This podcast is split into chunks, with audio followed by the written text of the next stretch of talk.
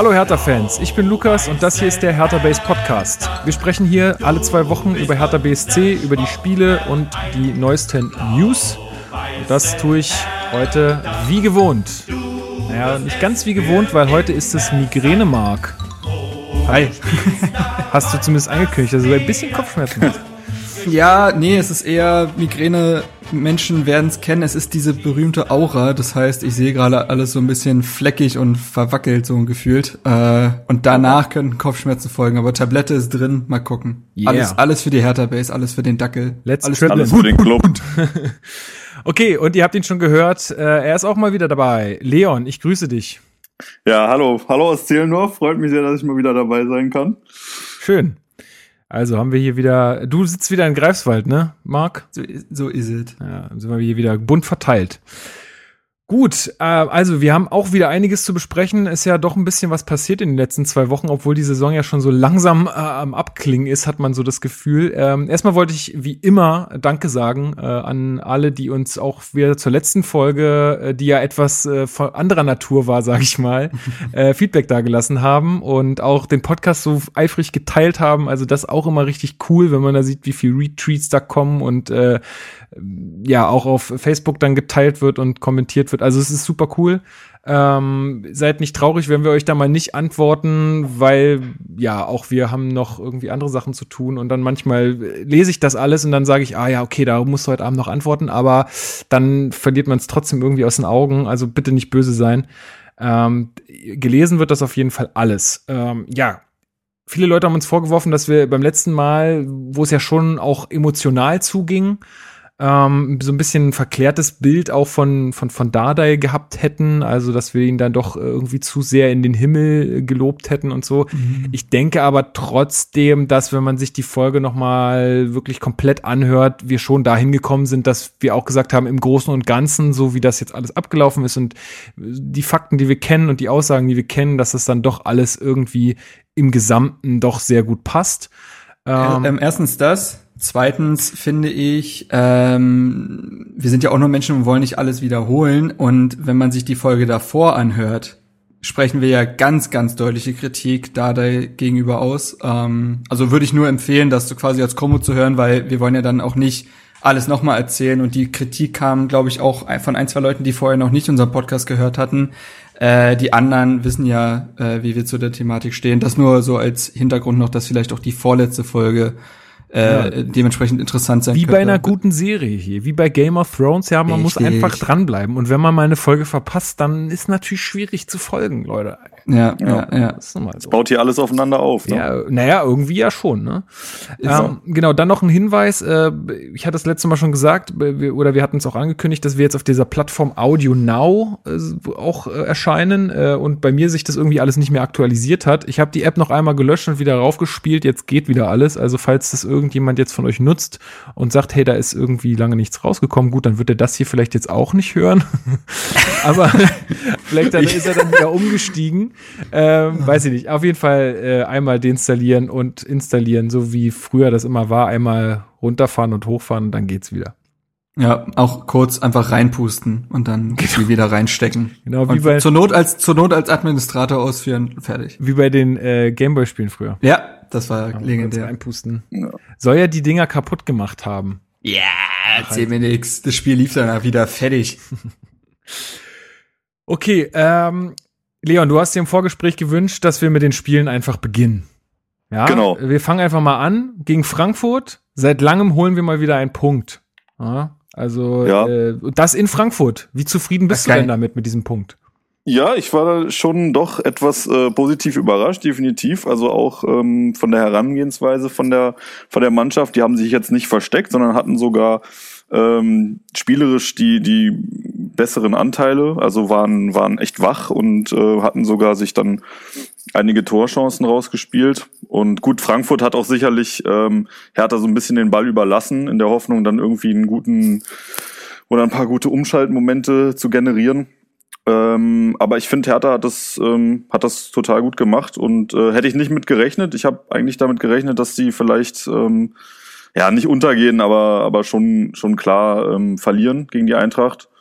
Ähm, da die ja zu dem Zeitpunkt auch noch äh, Viele Verletzungen hatten wir ja auch, also wir, wir mussten ja auch ordentlich Stimmt, ersatzgeschwächt genau. äh, mit Schellbrett Genau. und Mittelstädt im zentralen Mittelfeld spielen und Lustenberger in der Innenverteidigung und Genau. also da gab es ja so einige äh, Positionen, ähm, wo man sich dann auch gefragt hat, wie soll das denn funktionieren? Ähm, Marc, wie viel Chelsea steckte denn in dem Spiel? Also es wurde ja auch viel darüber diskutiert, dass äh, Frankfurt sich vielleicht so ein bisschen zurückgenommen hat. Äh, naja, es steckt auf jeden Fall blau-weiß drin, wa? Ähm, das kann man sagen. Äh, ja, man muss Ja, langsam. Ich habe Ja, Migräne, Lukas. Die Okay. Jokes werden heute nicht so stark. Also Schade. vielleicht. Mal gucken. Als ob die Sonst- das jemals gewesen Hey, wären. hey, hey, hey, hey. Psch. So, um mal sachlich zu werden. Ähm, ja, ich weiß nicht genau. Es ist also jetzt, wenn man auch in der Retrospektive raufguckt, war es sicherlich auch schon ein Spiel, wo einfach so ein bisschen die Regression bei Frankfurt gestartet ist, beziehungsweise einfach diese Müdigkeit aufkam. Wenn man jetzt auch guckt, wie sie die äh, das Spiel danach bestritten haben, jetzt 6-1 von Leverkusen weggehauen worden. Ich glaube, jetzt seit vier Bundesligaspielen nicht mehr gewonnen oder mindestens seit dreien. Äh, ich weiß nicht genau, auf jeden Fall merkst du einfach, dass sie jetzt echt Körner lassen. Sicherlich spielte auch ein Kopf ein bisschen eine Rolle. Es ist vollkommen menschlich, äh, vielleicht schon Chelsea im Kopf zu haben. Ähm, also das sind sicherlich Faktoren gewesen. Ähm, gleichzeitig muss ich sagen, ich hatte dann, ähm, ich hatte den Rasenfunk gehört ähm, und fand dort die Besprechung des Spiels ziemlich enttäuschend, weil sie nur aus Eintracht-Sicht erzählt wurde. Komplett. Also alles, was mit diesem Spiel zu tun hatte, hatte mit der Eintracht zu tun. Und das würde ich eben nicht unbedingt sagen, sondern ich würde auch wie, Lu äh, wie Leon sagen, dass Hertha hier erstmal ein gutes Auswärtsspiel gemacht hat. Grundsolide, defensiv sehr gut gestanden. Ich glaube, es gab zwei gute Chancen von äh, Frankfurt. Einmal de Guzman, einmal äh, Rebic, ne? Als äh, Jahrstein den äh, gottgleichen Reflex rausgeholt Also- hat. Also das war ja Ja, ich, ich twitterte danach, äh, Jahrstein würde auch einen Kolibri, Kolibri fangen. Also Ja. so unfassbar. wie, wie er den holt, keine Ahnung. Ähm, ansonsten, ja, ich, also was man auf jeden Fall sagen muss, ich glaube tatsächlich, dass die ersten 15 Minuten, wo es so stark geregnet hat, Hertha geholfen haben, weil Hertha kam aus diesem Hannover-Spiel, was jetzt nicht geil war. Klar, Punktgewinn, aber wir haben nicht drüber geil, geredet. ist halt echt Ja, Echt ne, nett. sehr, sehr nett ausgedrückt. Aber ne, sie, wir wissen, aus welcher Phase sie kam und dann war erstmal 15 Minuten Regen und nur Grätschen, Fighten. So, ich Fritz glaube, Walter Wetter. Genau, ich glaube, das hat Hertha äh, mehr geholfen als Frankfurt, die natürlich äh, eher im Flow waren und gerne wahrscheinlich anders hätten äh, anders anfangen wollen. Aber ja, so konnte sich Hertha in diese, äh, in diese Partie eben reinkämpfen und dann war es eine mehr als ausgeglichene Partie. Ich meine, wir hatten die Chancen von André Duda, wir hatten die Riesenchance von Vedat Ibisevic. Alter. Ey, sorry, aber das, Ähm, das ist halt auch wieder so ein Punkt. Wir hatten ja darüber gesprochen, auch im letzten Podcast äh, bezüglich des Hannover-Spiels.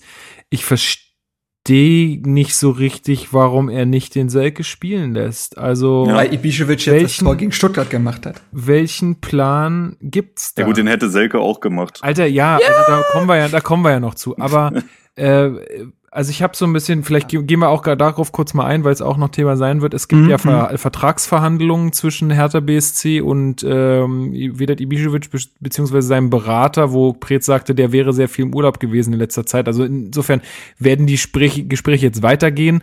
Und das ist wirklich so eine Sache, die ich nicht nachvollziehen kann, weil Wollen wir das jetzt schon aufgreifen oder wollen wir das Frankfurt-Spiel? Also ich, können wir gerne machen. Ähm, ich würde ich würd, ich würd jetzt einfach mal kurz einstreuen, Okay. weil es jetzt ja Okay. gerade auch, also weil er jetzt ja wieder in der Startelf stand und ich weiß nicht, ob das damit irgendwas zu tun hat, dass man ihm zeigen will, okay, wir zählen noch weiterhin auf dich oder ich weiß es nicht. Also, weil für mich, also ich kann, ich, also eigentlich möchte ich nicht, nicht mehr sehen nächste Saison bei uns. Ich, ich möchte Nee, ich lieber einen, äh, lieber einen Köpke haben, der seine, seine Chance kriegt und vielleicht noch jemanden anders holen, weil ich glaube, für das Gehalt, was du dem Ibisevic zahlst, kannst du auch gut noch jemand anders verpflichten. Ja, Ähm, vor allem, dass Selke mal eine konstante Saison durchspielt, ja. Zum Beispiel, und, ja. Und wenn er sich, wenn er natürlich nicht verletzt ist, ne, was ich natürlich nicht hoffe. Das ist halt das Problem bei Selke. Ja. Er hat gefühlt noch keine Vor Vorbereitung mitgemacht. Er hat, auch wenn es teilweise kuriose Verletzungen sind, er holt sie sich. Deswegen ist es schwierig, da drauf zu setzen. Klar, wir haben, also wir müssen nicht drüber sprechen, dass Ibišević weg muss, weil allein ja schon äh, Pronischew zurückkommt und dann ist der Platz eh dicht äh, an der Stelle. Ist Ibisevic nicht eigentlich sogar, äh, ist er nicht Topverdiener? Äh, ich glaube, es ist Kalu, aber gut, da kann man jetzt wahrscheinlich, das sind jetzt wahrscheinlich auch Nuancen. Ähm, Für alle, die es nicht verstanden haben, Prolinchev, das war ein Witz. ja, äh, sorry, ja, ne? Äh, ich habe mir letztens seine Einsatzzeiten angeguckt. Er findet auch bei Halle nicht mehr statt. Also, naja. Ja, ähm, so, ja, Ibišević, habe ich jetzt auch länger drüber nachgedacht. Ich weiß nicht. Also, ähm, was für ihn spricht, ist, der Mann hat zehn Saisontore geschossen und ist unser zweitbester Torschütze. Das lässt sich erstmal faktisch Ja. nicht wegdiskutieren. So. Kann man, kann man da, wo, wo kann man denn am schnellsten nachgucken, wie viele davon Elfmeter waren und wie viele reingestolpert? In der ersten Mal muss man sagen, sonst stolpert sie ja bei Hertha keiner rein. Ja, gut. So. ja, ist so, äh, naja, ja. am Ende Ja, aber wenn du, wenn du sagst, du willst dich entwickeln, auch spielerisch und so weiter, dann brauchst du halt auch mal einen Stürmer, der die Dinger halt irgendwie auch mal ein bisschen anders macht und nicht nur immer irgendwie zur richtigen Zeit den Ball irgendwie den Fuß reinhält. Also dann musst du halt Ja, auch aber ich mal, meine, am Ende sind das gerade, sind das in 16, äh, 26 Bundesligaspielen 13 Torbeteiligung. Jedes zweite Spiel eine Torbeteiligung. Das ist Ja, das für ist eine Mannschaft Wert. wie Hertha, kann man sich das nicht einfach, also das kann man sich jetzt nicht einfach herzaubern. Sag ich, also jetzt nur, um das mal rein faktisch zu benennen. Äh, es spricht für ihn, dass er der Kapitän ist. Wir haben über sein, äh, ja, ich sag mal, über seine Leidenschaft äh, schon viel gesprochen, aber anscheinend ist er zumindest neben dem Feld eine wichtige Figur. Ähm, man weiß natürlich nicht, wie es unter einem neuen, Trainer sein wird, aber das ist er. Ähm, äh, mit Erfahr und man muss sagen, wir wissen alle noch nicht so genau, wie der Kader nächste Saison aussehen wird. Und mit Lustenberger verlässt uns zumindest ein Spieler, der, denke ich mal, einfach für diese ganze Mannschaftsstruktur, Stabilität nicht ganz unwichtig ist. Wir dürfen den Aderlass auch nicht zu groß werden lassen. Ähm, das sind Punkte, die für Ibišević sprechen. Gegen Ibišević spricht, dass er ja, wie gesagt, also er ist jetzt nun mal was 34, wird 5, ja, wird im August 35. Ähm, eine Vertragsverlängerung würde würde wohl ein Jahr und noch ein äh, weiteres Jahr als Option beinhalten, weiß ich nicht. Äh, genau wie du sagst, man könnte da auch sagen, er stoppt die Entwicklung eines Köpke oder ähnlichen. Ähm, und es ist halt dieses Temperament, was ihn so dermaßen unberechenbar macht und was auch irgendwie nicht mit Altersmilde auszugleichen ist. Und deswegen Also- bin ich total zwiegespalten ja, bei ihm. ja, Leon, sag. M- Marc, wer, wer, wer sagt denn überhaupt, dass er den Vertrag als Spieler unterschreibt? Vielleicht, Boah. vielleicht wird er auch Spielertrainer. ja, Er löst Andi Thom als Stürmertrainer ab. dieser, dieser Offensivkoordinator. Dieser, dieser Hertha ist alles zuzutrauen. Ähm, was ich noch sagen wollte, also ich ist keinesfalls so, dass ich ihm nicht dankbar bin für die ganzen äh, Torbeteiligungen und Tore, die er auch geschossen hat. Ich meine, dass er ein guter Stürmer ist, ist also wirklich nicht, nicht abzusprechen. Mir geht's wirklich eher darum, dass, dass ich sage, ich möchte einfach lieber, dass sich ein Köpke bei uns weiterentwickeln Ja. kann, wie auch wirklich dieser Ausbildungsverein, wie wir ihn immer alle oder wie, wie er von vielen Jahren bei Hertha genannt wird, auch wirklich sein wollen und nicht irgendeinen 35-Jährigen stürmen lassen. Daneben noch ein Kalu, ähm, sondern halt auch mal jetzt irgendwie den Umschwung dann machen und was da da jetzt ganz krass auch in meine Gefühlswelt noch mit rein, reinspielt, ist natürlich diese dämliche rote Karte. Und es ist ja, weißt du, wenn das einmal in deiner Karriere ist, dann sagt da ja kein Mensch was. Ja, das ist halt, ist dann halt einfach mal so. Aber wenn du das halt einfach, weiß ich nicht, jede Saison mindestens einmal bringst, dann ist es irgendwie auch kein Zufall mehr. Und dann, ja, weiß ich nicht, dann, dann möchte ich, möchte ich lieber, dass da jemand anders steht. Also was mich aber wirklich wundert ähm, und was ich auch teilweise echt äh, ein bisschen beunruhigend finde, ist, dass jetzt Hertha diese Phase nicht nutzen möchte, um, es soll ja kein Riesenumbruch stattfinden, aber dass wenigstens ein kleiner Umbruch stattfindet. Ich meine, du kannst ja, ich meine, Selke hat schon oft bewiesen, dass er, dass er Tore schießen kann. Ähm, und, und ich wäre halt dafür, dass man sich halt von einem der beiden, also sprich Kalu oder Ibisevic, dass man sich von einem von den beiden auf jeden Fall trennt. Ähm, Dann lieber Ibišević, weil ich glaube, da ist Kalu Eben. tatsächlich, was Marc jetzt auch meinte, so neben dem Platz und so teilweise fast echt noch wichtiger, würde ja, ich das sehe behaupten. ich, das sehe ich Also- halt auch so. Und ähm, ja, ich weiß nicht, also ich glaube, du hast da schon vollkommen recht, indem du sagst, dass er halt auch ein bisschen die Entwicklung von den jüngeren, talentierten Stürmern, die wir zweifelsohne im Kader haben, ähm, dass er da so ein bisschen ähm, jemand ist, der das, der das halt stoppt. Es kann aber allerdings auch sein, dass der neue Trainer ähm, Ibisevic dann ein bisschen weiter hinten ähm, ist Punkt, ja. anstellt und halt sagt, okay, du bist wirklich der für alle Fälle, den wir reinwerfen können, der immer gut ist für ein Tor.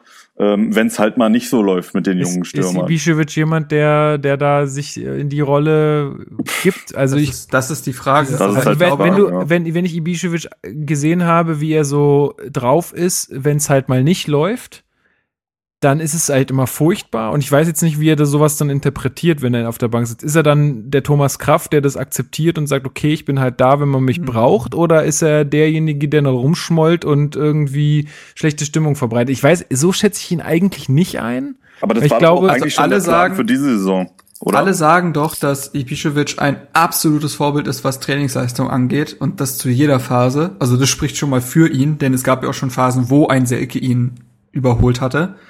Ähm, also er lässt sich dann zumindest äh, im Trainingsbetrieb nicht hängen. Ähm, ich glaube tatsächlich, dass Preetz, also Preetz führt jetzt wohl diese Woche richtungsweisende Gespräche, schreibt der Kicker, bezüglich einer Vertragsverlängerung. Preetz wird sehr wahrscheinlich noch nicht wissen, wer der neue Trainer ist, beziehungsweise was die Vorstellung des neuen Trainers für Ibišević sein wird. Und das wird er Ibišević auch zwangsläufig mitteilen müssen. Er wird ihm sagen müssen, pass auf, Junge, wir schätzen dich sehr, du bist nicht umsonst hier, du hast große Verdienste geleistet, wir wollen dich auch halten, auch wegen deiner Führungsrolle. Ich kann dir aber hier nicht versprechen, dass der neue Trainer genauso auf dich setzt wie Pal Dardai. So, und dann muss halt Ibišević oder sein Berater, wie auch immer, das Team, muss dann für sich entscheiden, ob, ob es das bringt oder ob man nicht dann sagt, okay, dann doch lieber USA. Ja, und dann ist ja auch die Frage, wie viel willst du ihm bezahlen? Der wird auch richtig viel kosten. Und dann ist halt die Frage, willst du jemanden, dann der wird eigentlich. leistungsbezogen. Wie bitte? Dann, ich glaube, dann müsste es auch leistungsbezogen. Eben, und Ja, das, das ist halt die würde er nicht Frage, ob machen. er das machen will, ne? das Also, würde er nicht machen. weil die, Hm. die sich jemand da so teuer hinsetzen, äh, als besseren Backup, es ist na, schwierig. Ja, ist natürlich eine knifflige Situation. Andererseits, ganz ehrlich, ich habe ein bisschen Bauchschmerzen, wenn wir mit Selko und Köpke in die nächste Saison gehen. So Und sehr ich die Jungs, ja, und Kiprit, ne? Ähm, also, ah, Ja, okay, stimmt, eigentlich haben wir einen genau. Mördersturm. Okay, ich habe nichts gesagt. ähm, nee, aber äh, ich tue mich damit ein bisschen schwer, weil Ja, Selke, ich, ja. so sehr ich den Jungen mag, Selke steht bei drei Saisontoren. Also jetzt mal die Vorlagen weggerechnet, steht Selke bei drei Saisontoren, bei 29 Pflichtspieleinsätzen, äh, also äh, Liga-Einsätzen. Klar, da war auch, waren die ersten Spiele, ich sag mal die ersten fünf, sechs, sieben, waren jetzt äh, in dieser Phase, wo er sich nach diesem, nach dieser Lungenverletzung äh, rehabilitieren musste, äh, vollkommen okay. Dann sind es aber trotzdem noch über 20 Spiele, wo er drei Tore geschossen hat. Und da, dahinter hast du Pascal Köpke, der 47 Bundesliga-Minuten absolviert hat. Ähm, auch in der zweiten Liga trotz seines Einsatzes, seiner athletischen Fähigkeiten und so weiter auch keiner war, der jetzt Guido Burgstaller mäßig 25 Dinger schießt, sondern 12. Und mit den beiden nächste Saison, nur mit den beiden nächste Saison in den, in, in den Wettbewerb zu gehen, boah, und dann lassen wir jemanden sich verletzen. Also das, das, da hätte ich Bauchschmerzen mit. Ja, da müsstest halt jemanden holen. Also, Ja, und dann hast du wieder das Problem, dass derjenige jetzt auch nicht vielleicht sagt, oh ja, Bankplatz, klar, mache ich bei Hertha. Also wir sind ja jetzt nicht der FC Bayern, so. ist klar. Unser Bank, unser Bankplatz ist jetzt nicht super geil äh, und super lukrativ. Ja, das stimmt. Na gut, wir werden sehen, äh, was dabei rauskommt. Ähm, Ich denke, wir haben jetzt die Vor- und Nachteile ganz gut erörtert. Äh, Gehen wir mal weiter aufs Frankfurt-Spiel ein. Ähm, Wir waren bei der Doppelchance von Hertha Duda Ibišević. Genau, wir waren also vor allen Dingen bei dem Kopfball von Ibišević, Genau. der, ja, also da, das halt, boah, pff, da habe ich mich schon richtig geärgert. Also das, das äh, war übel. Ähm, zumal man aber, glaube ich, trotzdem am Ende dann äh, ja feststellen muss, 0-0 geht völlig in Ordnung. Äh, nach den beiden Leistungen hätte auch ein 1-1 werden können. Aber ich glaube, die Chancen waren hüben wie drüben auf jeden Fall da und da hätte sich jetzt keiner irgendwie einen Sieg wirklich letztendlich verdient gehabt. Also Ja. die Chancen von Frankfurt waren ja auch groß genug. Insofern, ja. Und äh, dann gab es ja noch eine riesen Torchance ganz am Ende äh, von Schellbrett, wo man aber auch sagen oh Mann, muss, ey, mein Peer. ja, das ist halt, es ist halt dann Schellbrett. So, da, da, da kannst du Ja. halt auch nicht mehr erwarten. So, da habe ich, also ich habe das gesehen und dachte, naja, ja, ich frage mich, wo, wo kommt es auf einmal her, dass der so viele Abschlüsse hat? Also irgendwie, Ja, hat- der war, der hatte die meisten, glaube ich, im ja, Spiel, oder? es ist so, Drei so, Stück so oder so? Ja. Ähm, aber zeigt ja auch, was für ein Spiel er letztendlich gemacht hat, also wie aktiv er war. Und ich fand das Spiel, das war das beste Saisonspiel von Schellbrett. So. Ähm, und zeigt einfach mal, dass obwohl er jetzt beispielsweise in der Hinrunde nicht wirklich stattgefunden hat, wie wichtig solche Spieler im Kader sind. Dass wenn der Baum brennt, sie da sind. Ja, das ist ein Lustenberger, das ist ein Schellbrett. Ja. Und äh, diese Spieler, diese ja, genau, diese Spieler schätzt du meistens dann erst, wenn sie weg sind, so ungefähr, und du sie nicht mehr hast. Und ich finde, Per Schellbrett hat ein Mörderspiel gemacht. Äh, die meisten Meter gemacht, die meisten Sprints gezogen, mit die meisten Ballkontakte, mit die meisten erfolgreichen Pässe, die meisten Abschlüsse. Äh, ich glaube, sieben abgefangene Bälle, ist ein Mörderwert.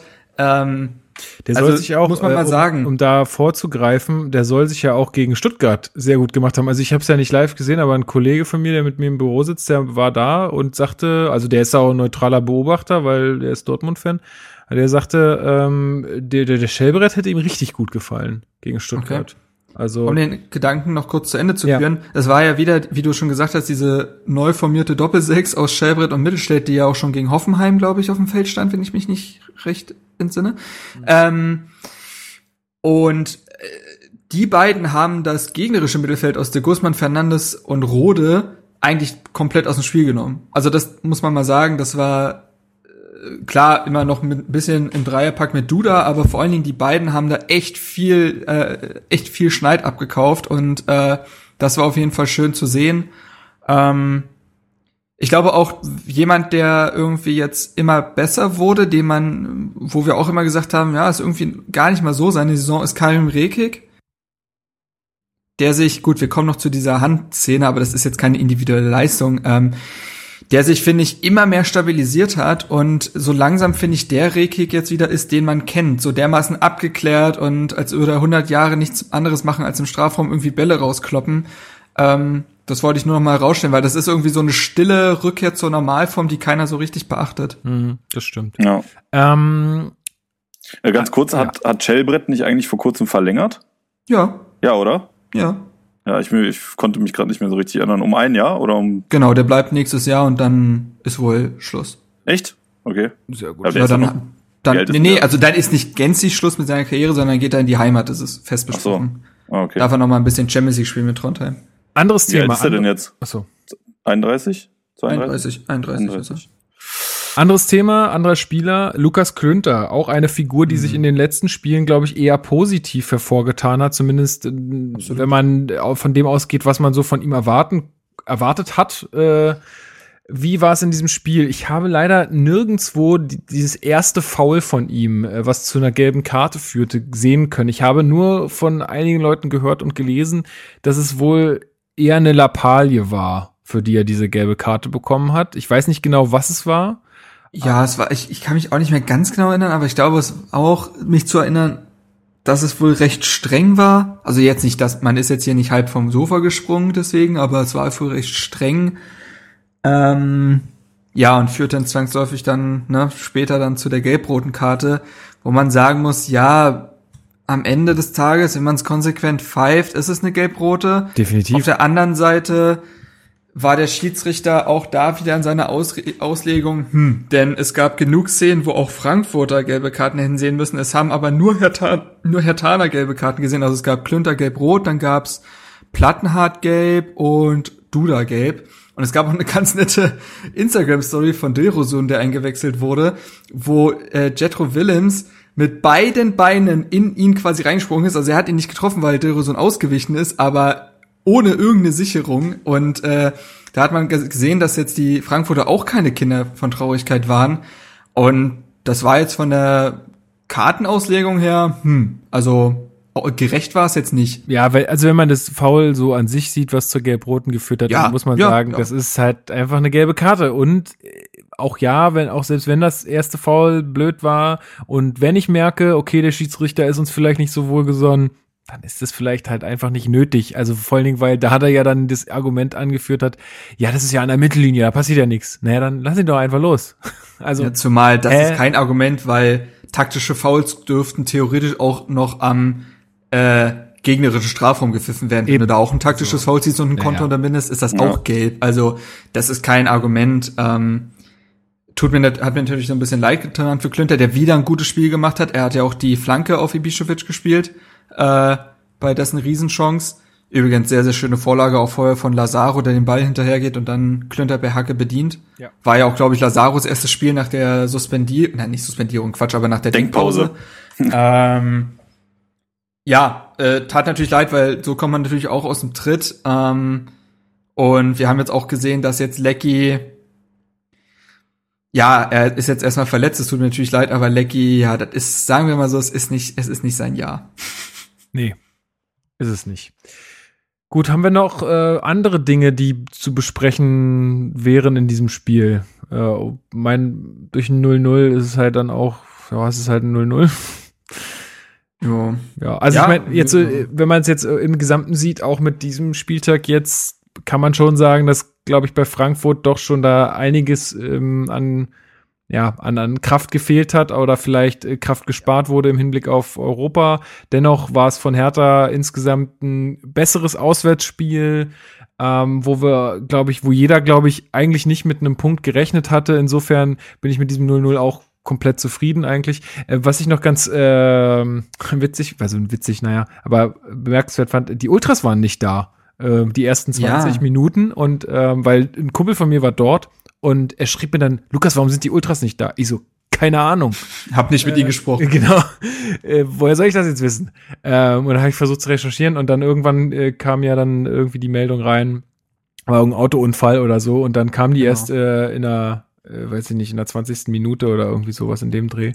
Ähm, ich dachte schon, da wäre schon wieder irgendwas vorgefallen oder so. Boah, ne.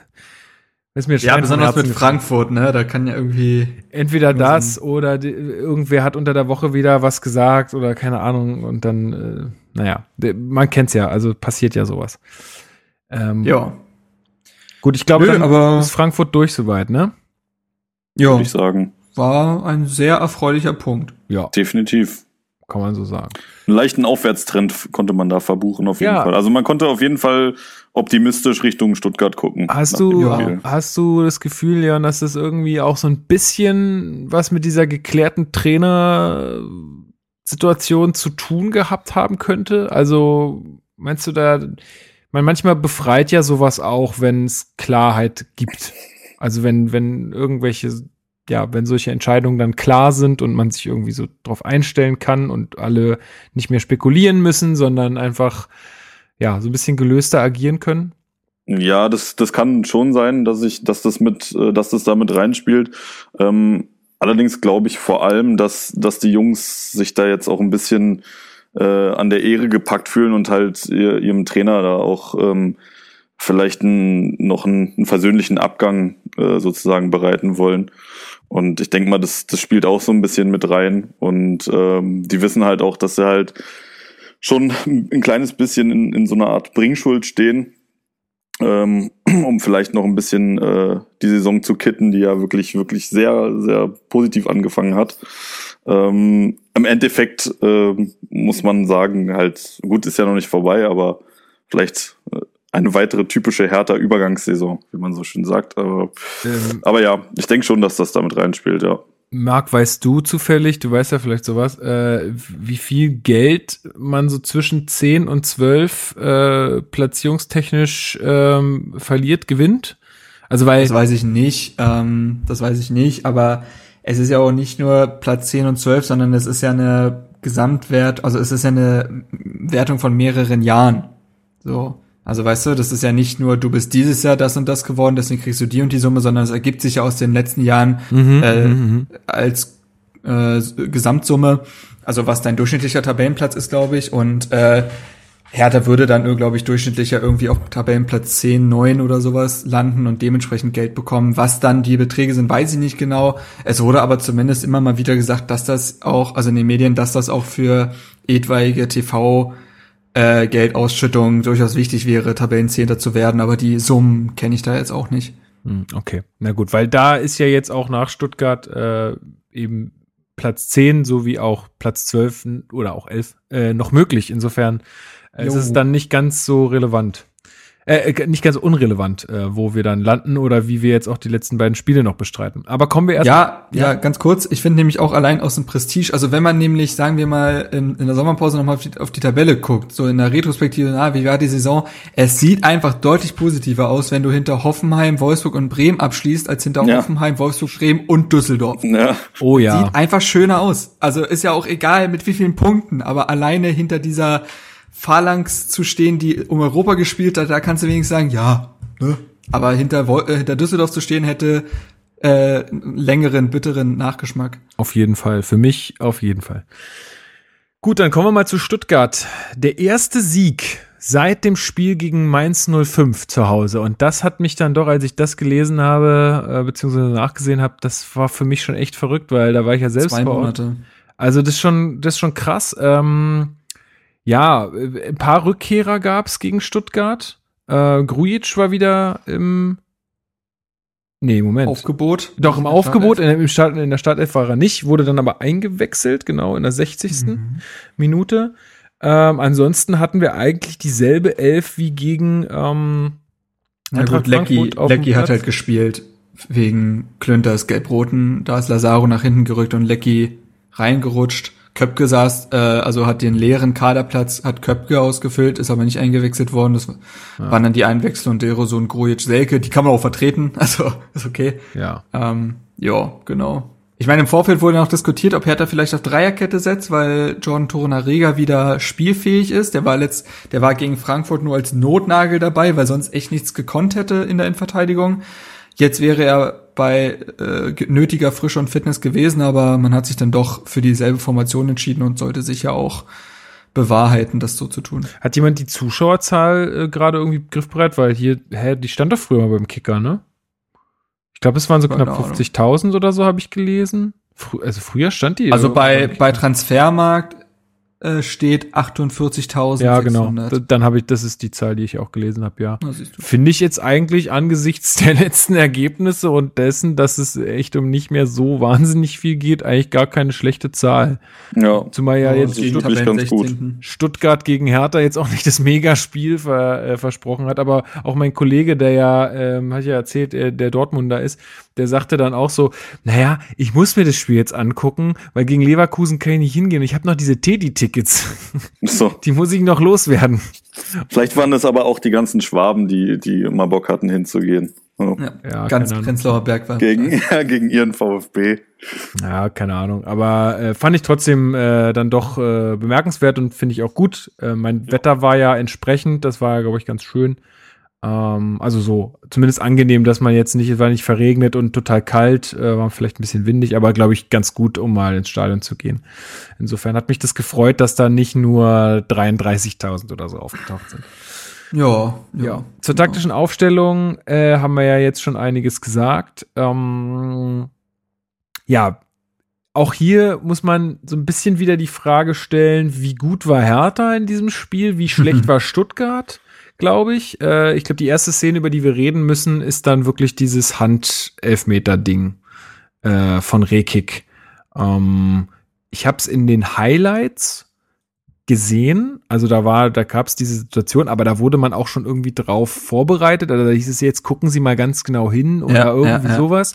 Und da muss ich sagen, da habe ich es dann auch gesehen. Wobei ich glaube, also wobei ich sehr gut verstehen kann, dass es niemand gesehen hat weil ja. Ja, das war ja auch so. Genau. Das hat ja wirklich niemand gesehen. Nee, ich habe auch mal ähm, darauf geachtet. es hat ja dachten, keiner protestiert. Es hat ja auch, genau, es hat ja nicht mal die Stuttgarter protestiert. Ähm, und äh, alle dachten, dass halt Jahrstein den Ball rausgefaustet hätte. Ähm, Dabei hat Ricky ihn rausgefaustet. Dabei hat Ricky ihn rausgefaustet. die alte Katze. Das war noch nicht die mal eine Faust, das war Katze ja so. da. Er hat ja auch irgendwie gesagt, als er danach gefragt wurde, hat er gesagt, er hat es gar nicht gemerkt, ob das jetzt Wahrheits, äh, ob das jetzt stimmt oder nicht. Ähm, Glaube ich auch alles so schnell. Es kann schon ich, sein. Es kann echt sein, dass er es wirklich nicht gemerkt hat. Ja, es ging wirklich extrem schnell und. Ich glaub, nee, sorry, Marc, ich wollte dich nicht unterbrechen. Und du, ich glaube, wenn du den Ball so klar mit der Hand spielst im Strafraum, dann bist du als, als, äh, als Spieler selbst verunsichert, wenn keiner um dich rum Hand schreit. Äh, also insofern, vielleicht war es auch so ein bisschen so, dann, dann hat er es wirklich nicht gemerkt, weil er dann halt auch gedacht hat, vielleicht hat er die Berührung wahrgenommen, ja. aber hat dann gemerkt, er ist beschwert sich keiner, also kann es eigentlich nicht meine Hand gewesen sein. Äh, irgendwie so. Ähm, und Ja. dann ist es ja in der Regie irgendwie bei Sky erst aufgefallen. Der alte Sky-Regisseur hat sich hier für den Kölner Keller beworben. Äh, beworben, fand ich schön. Aber äh, genau, äh, Videoschiedsrichter war Günther Perl, den kennt man ja. Ähm, und Günther Perl hat äh, folgendes Zitat dazu gesagt. Äh, es war fahrlässig von mir, zeitgleich fand ein potenzielles Foul in härter Strafraum statt. Dies wurde von uns überprüft, dabei haben wir das Handspiel von Rekik übersehen.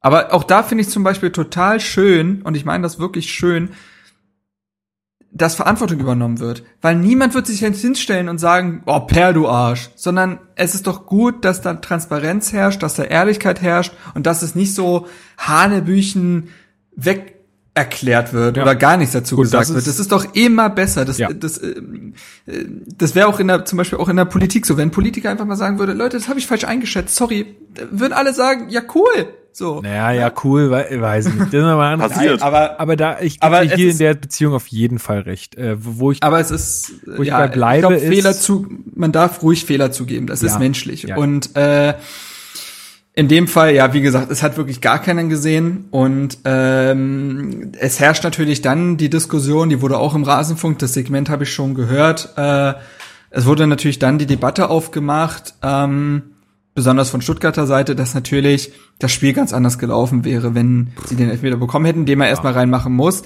Und ähm, das fand ich nämlich auch so geil. Dann Da sagen aber auch wie denn die Jessica Kastrop oder so, die nach Ja. dem Spiel äh, oder in den in den alle Spiele, alle Tore Dinger gesagt hätte, na ja, und dann hätte es ja 1 zu 0 für Stuttgart gestanden, wo ich mir dachte, hä? Das ist erstmal, das ist, der, der Ball liegt erstmal auf dem Elfmeterpunkt. Und dann sieht man mal, Ja. wie äh, Tim Leibold äh, den Ball gegen die Bayern an, die, an den Pfosten setzt oder so. Ja. Ne? Also ich Ja, meine, man kann den auch nicht Natürlich. reinmachen, Jessica. So, und äh, genau, und äh, zumal, und das haben ja auch wirklich sehr viele Stuttgarter, ich habe auch so ein paar Blogbeiträge von Stuttgartern gelesen, die sagten, das war ein miserables Spiel von Stuttgart, wirklich miserabel, was dementsprechend nicht garantiert, dass selbst wenn sie das Tor gemacht hätten, Hertha das Spiel nicht gedreht hätte. Ist natürlich unglaublich viel Konjunktiv dabei, aber ne, das kann man, man kann jetzt nicht so man, genau, man kann jetzt nicht argumentieren und sagen, ja, ja, dann hätte Stuttgart übrigens das Spiel gewonnen. Ja, ja, das ist Schwachsinn. Ja, das glaube ich, das glaube ich ja ehrlich gesagt nicht, dass das wirklich so gekommen wäre, dass Stuttgart gewonnen hätte. Es ist natürlich, ähm, es ist, man muss gar keine Frage. Es ist natürlich unglücklich für die gewesen. Ich, wenn ich jetzt äh, VfB-Fan gewesen wäre oder wenn das uns passiert wäre, dann hätte ich mich natürlich auch geärgert. Aber gut, ich meine, auch die, die im Keller sitzen, das sind halt auch Menschen und das soll natürlich nicht passieren, aber es kann passieren. Und es wurde halt dann auch so dargestellt, was mich persönlich auch ein bisschen gestört hat, es wurde dann vor allem bei Sky auch so dargestellt, als sei das jetzt der ultimative Skandal. Und ähm, Naja, ja, also ich muss schon sagen, dass ich, dass ich schon finde, dass da mal wieder der Videoschiedsrichter bewiesen hat, dass er, also für mich ist das halt alles äh, bescheuert und lasst Wenn endlich, er lasst da es ist, doch muss er's sehen. Genau, lasst es doch einfach. Ihr seht, so eine klare, so ein klares Ding. Ihr habt die Kameras Ja. und ihr habt da drei Leute sitzen vor zig Bildschirmen und ihr seht das nicht. Sorry, aber dann können wir es einfach bleiben lassen. Dann müssen Ja, wir darüber zum- nicht ja. mehr reden. das ist auch völlig Zumal richtig, sie sehen klar. das nicht, aber pfeifen dann wiederum dieses Handspiel von Boateng, falls ihr das jetzt gegen Ja, Hannover hab's gesehen habt, gesehen. wo ich dachte, seid ihr alle komplett besoffen? Wenn wir das jetzt pfeifen, habe ich offiziell keine Lust mehr. Wenn ein Spieler, der sich wirklich wegdreht, aber sich den Arm nur mal nicht abschrauben kann, der so nah am Körper ist wie nur irgend möglich, wenn das für euch ein Handspiel ist, dann, dann können wir es wirklich lassen mit diesem Im selben Sport. Spiel, im selben Spiel ist das die gleiche Szene ja ungefähr nochmal passiert. Ich glaube, das Ja, ja, war dann, genau, ja. das war dann Waldemar Anton, der sich da weggedreht hat. Und das äh, ist dann auch nicht gepfiffen worden. Oder war, Es war das Anton? Oder ich weiß nicht, wer es Ich war. glaube auch, Anton, aber äh, so oder so, was, was, was in dieser Saison mit der Handspielregelung beziehungsweise der Auslegung der Handspielregelung passiert ist, ist nicht in Worte zu fassen. Ja, Und äh, genau das dann wünscht schon. man sich ja eigentlich den Videoschiedsrichter, der dann einfach eine Linie reinbringt. Denn, dass der Feldschiedsrichter Dinge mal falsch bewertet und dann aus der gesamten, ich sag mal, aus der Bundesliga-Linie rausfällt bei gewissen Bewertungen, das ist okay, das passiert, das ist menschlich, aber genau deswegen sitzen sie ja da. Und wenn selbst der Videoschiedsrichter diese Regel noch mehr ab absurdum führt, dann braucht man, muss man sich halt schon fragen, warum es den gibt. Hm. Naja, gut. Wir, also für uns auf jeden Fall eine, eine sehr glückliche Situation, muss man sagen. Und ähm, ja, dann für uns auch äh, schön, dass wir noch zwei Tore vor der Halbzeit schießen. Ja. Also Herthas Effizienz ist zurück. Das ist krass, ne? Kann man so sagen. Ähm, aber äh, was ja auch zur Wahrheit gehört, ist, dass diese zwei Tore und auch das dritte Tor, das dritte Tor natürlich äh, extrem gut vorbereitet, reden wir später noch drüber, aber äh, auch die ersten beiden Tore nicht wirklich, naja, die sind mehr reingestolpert, abgestaubt als alles andere. Es ist leider auch die Wahrheit. Äh, trotzdem, ich meine, gut, Tor ist Aber Tor. die Tore haben wir gegen Hannover nicht gemacht. Genau. Also, so. wenn, wenn du schon ähm. keine Tore schießt, dann fängst du erstmal an, solche zu schießen. ist ja auch gut. Ja, absolut, genau. Anders, anders platzt der Knoten nicht. Die werden jetzt nicht einen Konter wie gegen Schalke durchspielen mit am Ende Hackenpass von Duda und zack ist das Ding drin. Da fehlt jetzt einfach an Flow und Momentum. Ähm, zumindest haben sie es, haben sie ja nach vorne versucht irgendwie zu spielen. Ich habe ich hab auch so ein bisschen natürlich immer so ein bisschen, also ich habe das Spiel nicht gesehen, ähm, war bei dem Geburtstag von einer Freundin und habe natürlich aber trotzdem den Live-Ticker laufen lassen und war natürlich auch ein bisschen so 1-0, 2-0, 3-0. Äh, also selbst wenn es Stuttgart ist, seit wann schießt ein Hertha hier bitte Tore und seit wann ja. seit, seit, wann denn drei? Das ging mir ähm, auch so, ähm, Marc. Und ganz ehrlich, ich sag mal so, wenn das der Preis ist, dass Hertha wieder punktet, dass wir beide das nur am Ticker verfolgen, dann ist mir das auch recht. Ey, Lukas, ich darf wirklich keine Hertha-Spiele mehr gucken. Ich habe in der Hinrunde, weißt du, welches Spiel ich da verpasst habe? Das 4 zu 2 gegen Gladbach. Gladbach ich darf ich keine, gedacht, ja. Ich darf keine Hertha-Spiele mehr gucken, weil dann läuft. Ähm, also man da beim 1 zu 0 kann man schon mal sagen, schöne Flanke von Plattenhardt, ne? Der aufgescholtene Plattenhardt. Wollte ich auch ähm, drauf zu sprechen kommen. Echt schönes Ding. Also ähm, genau, das äh, dann auch also mehr solider Kopfball von Lecky, der hätte auch drin sein können, aber Zieler wehrt ja. noch gut ab. Ähm, hätte mich auch für einen Lecky gefreut, weil ich glaube, der braucht auch mal so ein Erfolgserlebnis. Ähm, ja, und dann ist halt Ibišević da, wo er sein muss, ne? Ähm, und drückt den halt irgendwie über die Linie. Ähm, wie gesagt, ich habe das Spiel jetzt nicht gesehen. Leon, du glaube ich schon, ne? Ähm, kannst, hat, hatte man also ich weiß, dass als Hertha dann den Anschlusstreffer kassiert hat, dann ging es ja nochmal los. Aber hatte man während dieser Phase, wo Hertha dann das 1 zu 0 gemacht hat, bis zum 3 zu 0, irgendwie die, die Ahnung, dass das nochmal kippen könnte? Oder war Stuttgart wirklich, wie Stuttgart eigentlich in den letzten Wochen war, das Gladbach-Spiel ausgenommen? Nee, also ich hatte natürlich, natürlich habe ich so, ein, so ein kleines bisschen gezittert, aber ich habe jetzt, habe dann auch mal in mich reingehorcht und eigentlich habe ich äh, mhm nie den Eindruck gehabt, dass das Hertha das nochmal aus der Hand ähm, geben würde, beziehungsweise dass Stuttgart überhaupt Ambitionen macht oder, oder so ins Spiel zurückfindet, dass die es überhaupt schaffen. Okay. Ähm, Extrem also, günstiger Moment, ja auch vor der Halbzeit noch das 2-0 äh, ja, zu machen. Genau. Das ist ja wie ein, also wieder wie ein Todesstoß, sag ich mal äh, gerade in so einer Phase, in der Stuttgart da steckt. Also ich kann mir halt nicht vorstellen, dass ein Stuttgart, was echt gerade äh, nur Müll zusammenspielt, dass die dann in der Kabine sitzen und sagen, jetzt legen wir noch mal richtig los, Jungs. Das drehen ja, wir noch. Ja. Äh, also kann ich mir einfach beim besten Willen nicht vorstellen. Ähm, ja. Na, wobei ja. als Gomez, als Gomez reingekommen ist, da dachte ich mir, hm, naja, vielleicht. Dass der wieder eins gegen uns macht, ne? Das ist immer so traurig. Immer, Lukas. Oh. Ja. Ähm, naja, eine ganz gute genau, Bilanz äh, gegen uns. So.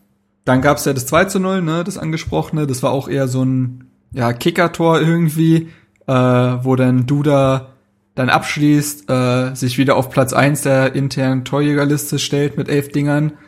Ähm, Und wie, wie viele Vorlagen hat er? Vier. Vier. Wobei ich glaube, dass er alle vier Vorlagen tatsächlich in der Rückrunde gesammelt hat, wenn ich mich recht entsinne. Warte mal, kann ich jetzt mal kurz nachgucken. Das ist mir nicht aufgefallen, dass er in der Hinsicht echt besser geworden ist. Ja, alle Vorlagen in der Rückrunde. 19. Spieltag gegen Schalke, 21. gegen Gladbach, äh, dann äh, gegen Düsseldorf und jetzt dann gegen Stuttgart. Weißt du, auf welchem nee, Platz er dann nee, ist in der Scorerliste auf Bundesliga?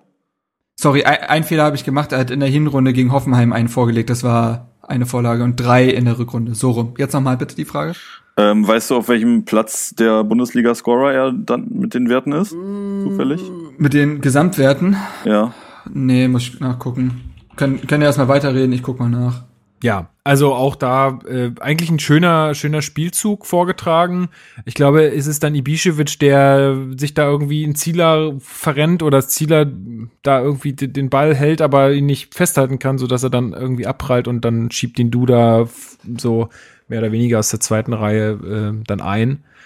Und Ja, also da war ich auch sehr erstaunt, dass das vor der Pause noch ähm, geklappt hat. Und wie gesagt, dann ist es, glaube ich, dann muss, muss man als Hertha sagen, äh, pass auf, wir müssen das jetzt hier genauso weiter runterspielen. Die werden sich jetzt wahrscheinlich mehr bemühen, wir kriegen mehr Räume und so weiter. Und wann ist äh, Dilrusson eingewechselt worden? Vor der 60. kann es ja gar nicht gewesen sein, weil es ist nie vor der 60. Minute irgendjemand eingewechselt worden. Sekunde. Ähm, 67. ist er gekommen. Ich habe mich so Jo. gefreut, als er gekommen Lecky. ist. Ich, ich Lecky musste so, verletzt ausgewechselt werden. Also man muss mal sagen, also so rein slapstick, humortechnisch, nur Lecky schafft es, sich beim einem eigenen Torschuss zu verletzen. Auf dem anderen Papier steht natürlich, dass das echt bitter aussah, wie er da komplett weggeknickt ist. Und äh, ich weiß gar nicht, ob äh, bis jetzt bis jetzt gibt's keine exakte Diagnose, oder? Zumindest habe ich keine Hab nichts gelesen. gelesen, nee. Ähm, die steht vielleicht noch aus oder wird verkündet, aber gut, ich glaube auch nicht mehr, dass Lecky jetzt noch eingreifen wird in die Saison, deswegen an der Stelle auch gute Besserung auf jeden Fall. also ich würde mal, ich würde mal vermuten, dass äh, es könnte sogar sein, dass das irgendwie ein Bänderriss äh, Ja, schlimmsten- würde ich genau. mal vermuten. Im schlimmsten also- Fall das. Also es sah schon echt, es sah schon sehr übel aus und ähm, also es ist mindestens eine Überdehnung, Zerrung, wenn nicht sogar ein Teilabriss oder tatsächlich ein Riss. Also da bin ich bin ich mir relativ sicher. Wenn wir den Mediziner jetzt André, André Duda steht übrigens auf Platz 22 der Topscorer-Liste. Oh, das ist ja gar nicht mal so gut. Ja, ja, weil es halt doch nicht so viele Vorlagen sind. Und wenn du zum Beispiel, ich sehe, also zum Beispiel steht ein Philipp Kostic vor ihm, der zwar nur sechs Tore hat, aber zwölf Vorlagen. So, und dann rechne mal die ganzen Dortmunder Ja. dazu, die ganzen Bayern-Spieler und dann, ne? Ja, Übrigens, äh, Platz eins Lewandowski mit, mit 34. Also Boah. 22 Tore, 12 Vorlagen und äh, ja. Alter. Dementsprechend, Vorlagen? ja, dementsprechend über das Doppelte. Crazy. Ähm, was wollte ich jetzt sagen? Achso, wenn wir den Mediziner jetzt hier gerade mal an Bord haben, bei so einem, wenn sich, wenn so ein Band reißt, Ja. dann ist ja schon eine OP nötig, ne? Weil du musst es ja irgendwie wieder zusammenflicken. Von alleine geht es ja nicht unbedingt zusammen. Oder ist das dann so wie bei so einem Achillessehnenriss, dass man die dann irgendwie so zusammen hält Das sozusagen kommt- aneinander? also man kann man man kann es auch konservativ behandeln und es kommt natürlich immer darauf an, was für ein was für ein Band und wie es gerissen ist und ähm, das ist natürlich jetzt wäre jetzt nur Spekulation. Also du kannst es wie gesagt Bänderrisse kannst du auch konservativ behandeln. wenn konservativ heißt dann nicht, nicht, nicht, nicht, Nicht also- zusammenpackern sozusagen. Genau, wenn du es nicht operierst, aber ich gehe mal davon aus, ähm, dass in seinem Fall wahrscheinlich eine Operation anstehen. Flickt werden. Sonst Könnte. lange, ja. Ich hatte vorletzten Sommer einen zweieinhalbfachen Bänderriss und wurde nicht operiert. Ja. Hast aber auch lange damit zu tun gehabt, ne? Jo, Ja. war Hochsommer, schön mit Schiene und einem, mm, Geil. Bestens. schön. War schön, als der, als der Arzt damals auf die, äh, äh, äh, Röntgenbilder guckte und sagte, oh Scheiße. Und ich so, ja, das, das höre ich jetzt nicht so gerne von meinem Arzt, um ehrlich zu sein, an der Stelle. und ja, äh, ja, ne? Das ist auch geil, ja. Wenn der Arzt Spielt niemals, spielt niemals auf der Wiese Fußball, wo irgendwelche Erdlöcher sein können. Das kann ein Verhängnis Oh ja. sein. Das, sagt. äh, Ich spiele nur auf feinstem Rasen. Du spielst gar nicht mehr, alter Mann. Genau. aber was ich, äh, um jetzt noch mal ganz kurz aufs Spiel zurückzukommen, was ich gerade noch sagen wollte, als ich dann gesehen habe, dass Dilrosun äh, reinkommt, da habe ich mich richtig gefreut und dachte mir so, mein Boy kommt jetzt rein, der macht jetzt irgendwas Verrücktes, macht er jetzt. Irgendwie hatte ich das im Gefühl. Und dann haut er da direkt einen raus, ne? Also, das ist schon, Alter, Alter, das ist schon überragend. Also wenn der danach nicht zur Dopingkontrolle musste, weiß ich auch nicht. Ey, Wahnsinn. Der hat dem Kabak echt auf 20 Metern 10 abgenommen. Gut, Ja. er war auch, er war auch frisch, der nicht, aber trotzdem. Das Ja, war trotzdem ja. krass. Also, Also man hat ja im ersten Moment gedacht, wo der den Ball dahin spielt, so, Ja, ja. was macht er denn jetzt da? Und dann läuft er einfach in einem Bogen um den rum. Krass, also richtig heftig, ja. Also Geiler. Wahnsinn. Äh, eigentlich müsste das. Es gibt So doch diese Szene, wo auch. es gab doch die, mal diese Szene im El Clasico, wo äh, Gareth Bale, glaube ich, Piquet oder so komplett weggerannt ist mit auch irgendwie 15 Metern äh, Rückstand eigentlich. Das hätte man auch so in irgendwelche Highlights gehört, das Ding jetzt. Es, es Ja. ist echt äh, Das. Wahnsinn und ist halt genau das, was Hertha halt fehlt, ne? Dieses, wenn, also wenn Kalu, wenn, wenn, genau, und wenn Kalu es nicht macht, sich irgend, irgendwas Besonderes einfallen zu lassen, macht das halt keiner. Und äh, mit Dilrosun, der daraus, denke ich mal, auch sehr, sehr viel Selbstvertrauen ziehen wird, Ja. äh, ist das einfach so viel extra Qualität auf dem Rasen. Und du siehst es halt, ne, also Marcel hat es auch bei uns in der WhatsApp-Gruppe gesagt, das, was da, das kann kein anderer und das, das ist mehr als Lecky quasi in einer Saison schafft an äh, Spielwitz. Ja, dafür Ähm, auch er jetzt gemein-. Ja, das ist zwar auch irgendwo gemein Lecky gegenüber, aber wir müssen ja seine Fähigkeiten auch nicht beschönigen. Er hat seine Fähigkeiten, aber nicht das. Und äh, ja, also ich war, ich hatte echt den Mund offen, wo ich das nachher bei den Highlights gesehen habe. weil Ich mir gesagt, Ja, man, bitte, man muss bitte aber was? auch mal, man muss aber auch ganz deutlich sagen, dass Dilrosun definitiv äh, jemand ist, ein, ein Talent ist, was halt auch später mal, der könnte später mal zu was richtig großen, höherem berufen werden. Also der hat schon, der hat schon Anlagen, die sind ähm, überdurchschnittlich gut. Also Ja, ja, ja. das hat man ja auch damals gesehen. Ich, wo hat er noch mal diese kranke Vorlage gemacht, wo er sich den Ball so vorlegt mit der Annahme?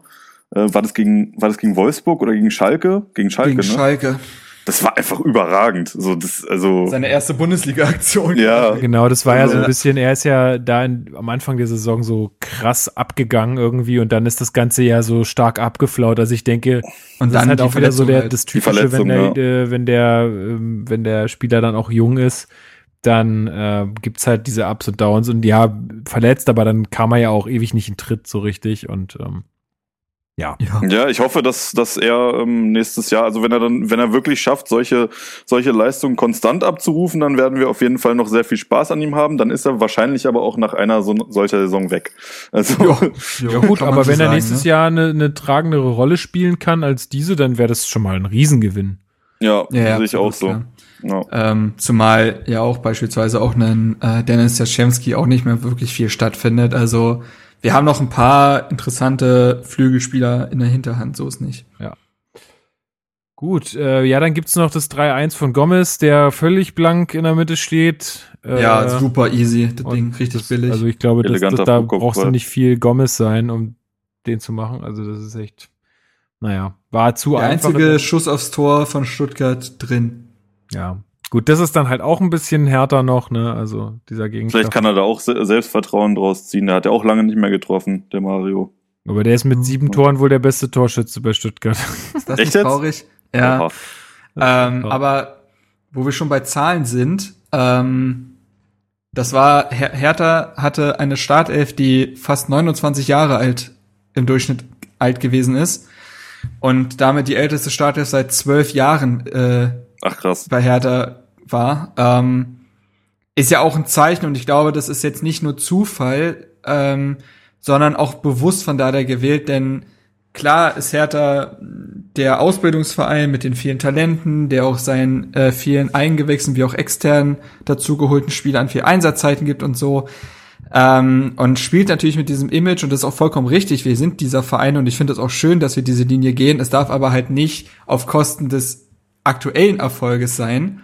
Ähm, und das, glaube ich, war in der Rückrunde teilweise der Fall, äh, weshalb Dada, glaube ich, jetzt aktuell sehr bewusst auf diese Erfahrung setzt. Denn Selke hätte spielen können, Dilrosun hätte spielen können, Torunariga hätte Ja. spielen können, Grujic hätte spielen können. Äh, und er hat sich bewusst dagegen entschieden. Ähm, und ich glaube, das hat schon seine Gründe, dass er jetzt, glaube ich, gerade einfach mehr auf Erfahrung und Beständigkeit setzen will. Besonders in der Phase, wo die Mannschaft halt echt wackelt, ähm, kann es ja durchaus äh, durchaus was bringen, über 30-Jährige einzusetzen, die so eine Phase nicht zum ersten Mal erleben. Ja, definitiv. Zumal wir haben das ja auch schon äh, schon mal in früheren Podcasts hier gesagt. Ähm, klar ist unser Kader insgesamt sehr jung, weil wir viele Spieler haben, die sehr jung sind, äh, die den Schnitt natürlich doll nach unten ziehen. Aber unsere Startelf, äh, unser Startelf-Alter ist natürlich auch durch so Spieler wie Kalu oder Ibišević oder so dann doch Jahrstein. mal sehr, ja auch Jahrstein genau, äh, sehr hoch. Also ja, aber gehe ich voll mit. Also glaube ich auch, dass das jetzt gerade in dieser Phase sehr gut tut und ähm, gut, der Erfolg gibt nun recht, ne? Also ähm, jetzt Ja. kann man sagen, das Ja. waren jetzt irgendwie auch zwei dankbare Gegner in ihren jeweiligen Phasen. Ähm, ja, mal gucken, wie das dann jetzt gegen Augsburg läuft. Das ist ja unser, unser nächster Gegner. Ja. Äh, in Kurzes, Augsburg. Zwischenfazit, kurzes Zwischenfazit, ne? Vier Punkte aus diesen zwei Spielen. Äh, hätten wir jetzt äh, in der Stimmung der letzten Podcast-Aufnahme nicht mitgerechnet. Ähm, sind schon gefühlt drei Punkte mehr, als ich der Mannschaft äh, für die restlichen vier Spiele zugeschrieben hätte oder zugetraut hätte. Ähm, und ja, also hätte ich jetzt ehrlich nicht erwartet, weil ganz ehrlich, es hätte doch auch wirklich passieren können, dass Stuttgart, die ja jetzt auch zumindest das 1 zu 0 äh, gegen Gladbach im Rücken hatten, äh, Hertha wieder nicht aus dem Quark kommt oder so, dann äh, Klar. wursteln die einen rein und dann wird's wieder so. Oder irgendwie so ein Handelfmeter oder sowas. Ja. Ja, das hätte auch alles wieder sein können, aber es ist halt diesmal nicht gewesen. So, ähm, das muss man auch mal sagen. Und äh, ja, also irgendwie verrückt. Ne? Jetzt hat man drei Spiele in Folge nicht verloren. Ähm, ein Gegentor aus drei Spielen. Es ist, glaube ich, auch für unsere Saison nicht so schlecht, weil defensiv sind wir, in war es besonders in, in der Rückrunde ja noch nicht mehr diese Dardai-Stabilität, die man so kennt. Ähm, ja, ich weiß nicht, also Ja, also ich würde sagen, Wir wir, behalten da doch, oder?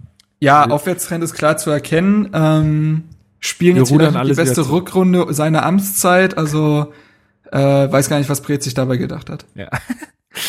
Ja, nee. Also ich habe ich habe ja auch noch mal ich habe auch noch nachgeguckt. Wir hatten das ja ein bisschen auf Twitter, aber wer das jetzt nicht verfolgt, der also letztes Jahr hatten wir halt 43 Punkte äh, zu diesem Zeitpunkt, hatten aber auch nichts geholt mehr danach. Also wir haben mit 43 Punkten abgeschlossen. Wir haben jetzt aktuell 40 Punkte. Das heißt, wenn wir jetzt äh, auch nicht mehr verlieren beziehungsweise einen einen Sieg holen und einen Unentschieden, dann hätten wir einen Punkt mehr als letzte Saison. Ich finde, das sollte jetzt so ein bisschen, also ich finde, wenn ich jetzt der Motivationstrainer da wäre, würde ich genau diese Sache äh, der Mannschaft sagen, hey, pass auf, wir haben die Chance, einfach einen Punkt mehr zu holen letzte Saison. Wäre doch jetzt, also was, was könnte uns jetzt, ähm, was muss jetzt unser Ziel sein? Das ist jetzt unser Ziel. Und dann äh, so in diese Spiele zu gehen. Und ich sag mal, ähm, oh ja, äh, wir sind jetzt ja auch schon wieder sehr positiv durch diesen Sieg, aber und ja, die Spiele in Augsburg sind meistens nicht so dolle. Ich keine Ahnung, was ich denen da zutraue. Also ich rechne aus den letzten zwei Spielen mit einem Punkt weiterhin. Ich bin jetzt nicht zu euphorisiert. Ähm, ich hab, ich finde es nur schön, dass wir jetzt so drüber reden können und nicht wieder so depressiv da Ja. sitzen müssen wie in den letzten Folgen. Denn du, du, hast es gesagt, das war der jetzt der erste Sieg nach acht Wochen. Das heißt also wahrscheinlich vier Podcast-Aufnahmen ohne Sieg. Ja, ja. das, das- das kann man einfach nur mal hervorheben, aber das macht jetzt die letzten Wochen nicht ungeschehen und man darf auch nicht unterschätzen, dass jetzt auch das Spiel gegen Stuttgart eigentlich kein herausragendes war, mit dem Unterschied, dass Hertha halt jetzt mal Tore gemacht hat und äh, äh, Spiele in Augsburg, wie du vollkommen richtig sagst, sind immer eklig. Da kannst du auch als Hertha verlieren. So, Ja. das, das, das kann passieren. Ja. Ähm, auch wenn ich glaube, dass Augsburg gerade einen deutlichen Spannungsabfall hat durch den gesicherten Klassenerhalt. Das hat man jetzt ja auch gegen Schalke erlebt. Das war ja wohl das schlimmste Spiel dieser Rückrunde, wenn man so mitgelesen hat. Und auch Daniel Bayer von Augsburg sagte, dass ihm das ziemlich peinlich gewesen sei. Ähm, Ja, aber Wie ist trotzdem das ausgegangen, das Spiel? 0-0. Aber Ah, als, ähm, als Motivationstrainer, sage ich jetzt mal, um, um jetzt irgendwie noch, noch Ziele zu stecken, würde ich dann, also würde ich das schon so beibehalten. Auch wenn ich, also ich selber rechne jetzt auch nicht unbedingt damit, ne? Das ist jetzt auch nicht das, das nein, ich was, was, glaube, na klar. Sondern, Was äh, Motivation ist und Re- Realismus oder oder ähm, oder weiß ich nicht äh, Konjunktiv, das sind ja zwei verschiedene Paar Schuhe. Ich würde es genauso der Mannschaft jetzt sagen, Leute, wir haben jetzt hier noch maximal sechs Punkte zu holen. Go for it, so natürlich. Aber ich sag nur, dass äh, wenn Hertha hier am Ende, äh, wenn wir im nächsten Podcast über die letzten Spiele, diese letzten beiden Spiele dieser Saison reden und Hertha hat nur noch einen Punkt geholt in Augsburg und hat wie immer äh, am letzten Spieltag auf den Sack bekommen, sitze ich hier nicht völlig über, überrascht da. Ja, das wäre, glaube ich, das wäre, glaube ich, mir ganz lieb. Also das wäre so mein mein Dass sie Wunsch für die zwei Spiele. Nein, aber dass dass sie halt mal mit der Tradition Tradition brechen, am letzten Spieltag richtig vermöbelt zu werden. Das, das wäre Ja, schön. ey, Mann, wenn es ist wenn auch- sie da vielleicht einen Unentschieden schaffen oder vielleicht nur 1-0 verlieren gegen Leverkusen, äh, würde ich mich schon drüber freuen.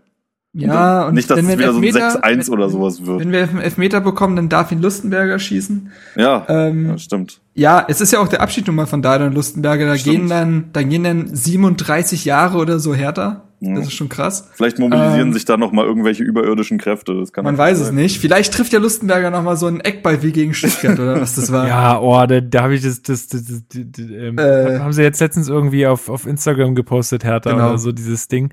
Das war einfach so geil. Ich kann mich noch genau daran erinnern, da waren wir in irgendeiner Dachgeschosswohnung in Nürnberg und haben das Ding geguckt. Und ich war so nervös, dass wir dieses Ding noch abschenken dann am Ende. Aber das war ein geiles Spiel auch irgendwie. Ja, ähm, nee, und das, allein diese beiden Abschiede müssten eigentlich äh, die letzten Prozente rauskitzeln. Ja. Ähm, äh, das Problem ist, für Leverkusen wird's noch um was gehen. möglicherweise ja, Champions League. Also stimmt. die können nicht abschenken offiziell und äh, ja erleben gerade auch äh, eine nicht so ganz verkehrte Phase. Äh, sind brandgefährlich aktuell. und da ist er wieder. Äh, ja. Naja, ne? Ja gut, ähm, dann sind, sind wir durch die Spiele, glaube ich, ganz gut durch. Ähm, dann würde ich jetzt noch einmal kurz auf diese ganzen Trainerspekulationen eingehen wollen, obwohl ich auch gleichzeitig sage, dass mich das echt ziemlich auf den Geist geht, weil es wird ständig von irgendwem geschrieben und ich krieg immer fast einen Herzinfarkt und dann kommt eine halbe Stunde später die Meldung, nee, der wird's übrigens doch nicht. Und, das mit Labadia, ja. das war der größte Herzinfarkt. Also wirklich, so erstmal, ja, Labadia soll's werden, dann Labadia wird's nicht. Bernd Stork soll's werden, Bernd Stork wird's nicht. Ähm, dann, ich glaube, der, der äh, David, äh, David Wagner ist auch vom Markt. Oder er wird wohl bei Schalke landen. Das hätte das ich sehr interessant gefunden, ja. genauso wie den Trainer von Bern. Ähm, ja. Ja, ich, ich glaube, das ist gerade genau das, warum man auf diese ganzen Gerüchte auch nichts geben darf. Jede Zeitung bringt jetzt halt irgendwelche, wirft irgendwelche Namen rein. Dieser um Dirk Ende, Kunert, der, der war ja, das war ja die allererste vom Berliner Kurier, irgend so eine Geschichte, das hat sich ja auch äh, aufgelöst. Ähm, alle werfen jetzt irgendwelche Namen äh, in den Ring, um äh, am Ende sagen zu können, ah, wie der Kicker übrigens schon im März berichtete. So, ja, äh, ja darum geht's am Ende. Die haben doch keine Ahnung. So, äh, und ich glaube, auch wenn das mit der Dade-Sache jetzt medial durchaus ja gut abgedeckt war, also wie dieser ganze Prozess war, Preetz ist immer noch jemand, der sich wie bei Transfers, glaube ich, selten in die Karten gucken lässt und am Ende mit jemandem auf, auf aufschlägt, den man noch gar nicht erwartet hat. Äh, Berliner Morgenpost hatte jetzt berichtet, dass er angeblich, das halte ich für unwahrscheinlich oder unrealistisch, aber äh, dass man angeblich den neuen Trainer auf der kommenden Mitgliederversammlung verkünden will. Das bedeutet am 19.05. Hm, in zwei Wochen. Nicht, dass ich jetzt äh, den, die Zeitspanne für unrealistisch halten würde, aber ich glaube nicht, dass Preetz oder die gesamte Führungsebene sich diesem Haifischbecken der Mitgliederversammlung stellt, denn es ist immer noch der Nachfolger von Dardai. Und da ja. kann jetzt gefühlt nicht mal Pep Guardiola gut genug sein. Na, wenn sie, ähm, wenn sie sich besonders sicher sind, keine Ahnung. Ja, wenn es jemand ist, den man nicht einschätzen typische, kann. Das ist genau da das kommen? Typische. Genau das, wenn sie es mal wieder nicht einschätzen können. Ne? Und am Ende sitzen Gut, okay, da. du hast Aber ey, war doch alles cool. Ja, ja. So. Also, Wie wär's denn eigentlich mit Nico Kovac? Sollte der ah, bei Bayern gehen? Ja, aber das passiert doch nicht. Ich glaube auch nicht, dass es passiert, aber es wäre, ich würde mich, glaube ich, schon drüber freuen, wenn er tatsächlich äh, zu uns kommen würde. Aber ganz ehrlich, Nico Kovac, auch wenn er jetzt gerade Bayern-Trainer ist, das ist ein großes Attribut, aber Nico Kovac entwickelt uns spielerisch nicht weiter. Ist einfach so. Das muss man einfach mal sagen. Bayern spielt ohne, ohne Offensivkonzept. Ähm, es ist nur individuelle Qualität. Ja. Er, er, er stand auch bei, er stand auch bei Frankfurt für stabile äh, Defensivarbeit, für aggressives Spiel, für gutes Umschaltspiel, keine Frage, aber auch da nicht für eine, ja, Offensividee, wie es jetzt beispielsweise ein, äh, ein Adi Hütter bei Frankfurt äh, spielen lässt. Deswegen, mhm. auch wenn Nico Kovac gerade Bayern-Trainer ist, wenn man sich mal nur davon, wenn man sich davon mal trennt, es ist keine Verbesserung spielerisch. Nee, ich glaube, okay. dass tatsächlich immer da mal kurz einen Exkurs zu machen, dass das damals äh, bei den Bayern halt auch ich sag jetzt mal nicht Notlösung war, aber wen hättest du denn nehmen sollen als Bayern? Die wollen jemanden, der gut Deutsch spricht. Äh, Thomas Tuchel konnte nicht mehr. Ja, genau. Naja, ja, ja, ja, dann war's das. Ja, und dann ist es halt auch schwierig, jemanden zu finden. Ne? Also sie haben halt ihre Erfahrungen mit nicht deutschsprachigen Trainern gemacht, wenn es jetzt nicht gerade Pep Guardiola ist. Ähm, aber ja, also ich glaube, dass es halt eher auch ein Glücksfall, auch für Kovac, muss man ja auch einfach mal so sagen, war. Und ähm, ich meine, er ist ein guter Trainer, aber äh, ich glaube, die Bayern stellen sich per Perspektive schon jemand anders auf der Position vor. Also das glaube ich auch, ja. Also, ja, und deswegen ja. könnte ich mir auch vorstellen, dass die halt sagen, weißt du, es war halt einfach nicht, es, da war halt einfach nicht genug äh, Panache dabei, vielleicht. Ähm, und dann kann ich mir vorstellen, dass die, dass die auch jemand anders aus dem Hut zaubern. Ich meine, es sind ja natürlich, das sind immer Gerüchte, aber man hat irgendwie was gehört von wegen Pochettino und so. Ähm, ob das jetzt stimmt, wage ich zu bezweifeln, aber ich kann es mir, ich kann es mir vorstellen, dass Bayern sagt, so, wir haben das analysiert und das ist nicht so gelaufen, wie wir uns vorgestellt haben. Vor allem die Vorstellung in der Champions League und so weiter und so fort. Hm. Na, mal sehen. Ja, Kann ich mir schon Spekulation. schätzen, aber um, ne? mal bei Spekulation naja. zu bleiben, äh, wir haben erlebt, dass Hertha einen spanischen Twitter-Account aufgemacht hat und äh, der findige Sherlock Holmes Mark Schwitzky hat sofort erkannt, da ist was im Busch. Da kommt ein Mexikaner. Ich sag euch, ich sag euch, das ist genau der Punkt. glaub, Ihr kennt halt doch auch, immer diese ne? komischen Zahlen, dass wenn man jemanden aus Südamerika ver äh, verpflichtet, sämtliche Social Media Kanäle bomb also wirklich explodieren, weil die Leute denen die Hütte einrennen. Ähm, Leverkusen hatte auch, glaube ich, einen äh, spanischen Twitter-Account eingestellt, als sie Chicharito hatten. Wusstet ihr eigentlich, was Chicharito bedeutet? Ja, also, kleine Erbse. Sichererbse. Ja, okay, Oder die kleine Erbse, Also, ne? Ja. Ja, wollte ich, ne? Weiß man ja nicht so genau. Weiß man ja nicht. Und Ja, weißt da du auch, konnte wie Marc nicht mit seinem Wissen glänzen. weißt Ja. du auch, wie La Soga Der sonst noch polyglotte wird? Marc. Nee, erzähl mal. Soll ich sagen? Lasagne heißt der nämlich. Ah, okay, aber wusstet ihr, dass der am härtesten gemessene Schuss jemals von Ronny kommt? Echt? Ja. aber um, um das Ganze abzurunden, Alfredo, Mor Alfredo Morales ist mal Schulweltmeister geworden im Fußball. und Nico Willig hatte eine Fahrgemeinschaft mit Tedesco und Nagelsmann. So, So, jetzt sind wir aber hier. Ich fühle Also- mich hier also, gerade wie bei, der- wie bei Zeiglers wunderbare Welt des Fußballs. Das, das trägt gewisse Züge davon. eigentlich hätte ich, ich könnte, ach komm, ich kann auch ein Kommentator werden. Die fünf Minuten fülle ich mit den Infos. Kein Ding. Wussten Sie eigentlich? Wussten Sie eigentlich? Ja. Ähm, wussten Sie eigentlich, dass Jos Lukai mit diesem Bart schon zur Welt gekommen ist? ähm, wo waren wir eigentlich? Bei Mexikaner. ah ja, genau. Spanischer Twitter-Account. Ja, ey, wer weiß. Wer weiß, ne? Ähm, Also ich weiß nicht, warum man sonst sowas macht. Also es ist irgendwie so ein bisschen seltsam. das ist halt der Punkt. Ich wusste jetzt noch nicht von irgendeiner spanischen Fan-Community bei Ja, Hertha. gut, ich meine Spanien, äh, Spanien. Äh, Spanisch ist, glaube ich, nach äh, Englisch ähm, dann doch auch die Sprache, die so am meisten gesprochen wird Nein. auf der Welt. Chinesisch. Ja, gut. Chinesisch. Chinesisch ist aber, glaube ich, noch vor Englisch, oder? Aber da finde mal jemanden, der einen äh, chinesischen ähm, Hertha-Twitter-Account füllen kann. Also es wird auch eher schwer. Insofern ist Google wahrscheinlich Translate. äh, Google wahrscheinlich- Translate. Ja, genau. Das reicht, komm. äh, ja, schwierig, ne? Hm. Ja, egal. Aber da wollte ich nur mal kurz anmerken. So, ein Thema haben wir noch, ähm, wozu ich auch noch ein bisschen was loswerden will. Und äh, es ist das Thema, was uns natürlich äh, schon die ganze Saison begleitet und auch noch weiterhin begleiten wird. Wahrscheinlich Da auch noch die die nächsten, äh, ja, die nächsten fünf Jahre lang äh, ist das Thema Stadion. Und äh, es gab einen ganz bemerkenswerten Artikel im Kicker, wo der Kicker schrieb, dass mh, Preetz kategorisch ausschließt, dass Hertha noch im Olympiastadion spielen wird über 2025 hinaus. Es gibt sogar eine Option auf eine Verlängerung bis 2030, wo ich schon mal dachte, hey, clever. Aber nee, diese Option hat er auch kategorisch ausgeschlossen. Er hat gesagt, wir werden auf jeden Fall ausziehen. Und was ich richtig, und das muss ich jetzt echt mal sagen, ich, ich, ich finde es richtig frech und richtig arrogant, dann noch zu sagen, die Herren sollten sich doch mal mit äh, dem modernen, äh, mit den modernen Bautechnik aus, äh, Bautechniken auseinandersetzen, wie schnell man eine vorübergehende Spielstätte aufbauen könnte. Alter, du hast doch auch gar keinen Plan. Ey, vor allen Dingen, wo soll denn so eine Übergangsspielstätte dann stehen? Also, Ja. ich, ich verstehe nicht, wie man da so rangehen kann an diese Auf dem ganzen Tempelhofer. Feld. Ich verstehe es ist- einfach nicht. Wo kommt denn das her? Wo kommt denn das her, dass man so von sich selbst überzeugt und nach diesen ganzen, ähm, ja, nach der ganzen Geschichte, wie sie bisher gelaufen ist, immer noch so selbstbewusst auftreten kann? Äh, Leon, du hast es gesagt im Vorgespräch. Ist also irgend, also wenn der nicht irgendwas krasses in der Hinterhand hat, also ich weiß nicht, vielleicht machen die denen auch im Senat irgendwann ein Angebot, was sie nicht ausschlagen können oder so. Aber Einfach mal, einfach mal einen Pferdekopf ins Bett legen. ja, weiß ich nicht. Zum Beispiel.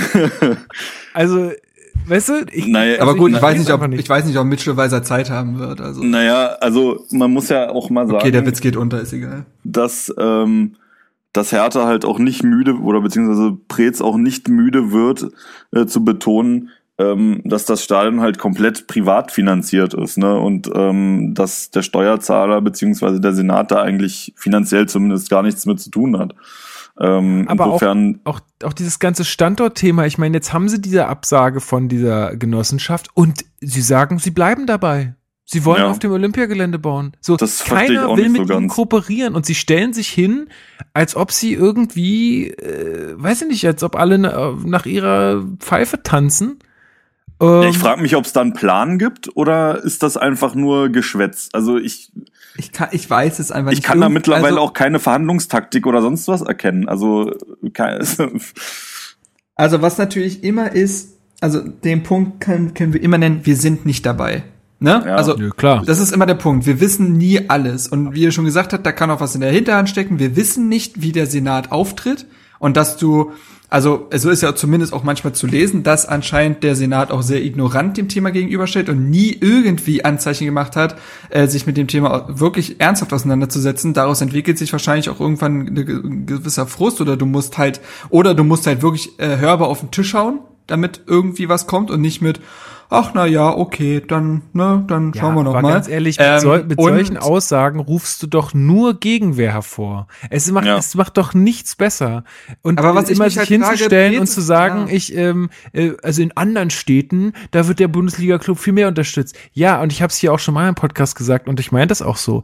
Es interessiert in Berlin keinen, ob Hertha ein neues Stadion hat oder nicht. Es interessiert niemanden, außer die Hertha-Fans. Ich finde es halt schwierig, weil irgendwie, es passt ja auch eigentlich nicht zu Michael Preetz. Ähm, der Michael Preetz halte ich für einen fast schon erschreckend äh, sachlichen Menschen, äh, der quasi nichts aus Emotionen, ähm, zumindest öffentlich, äh, kundtut.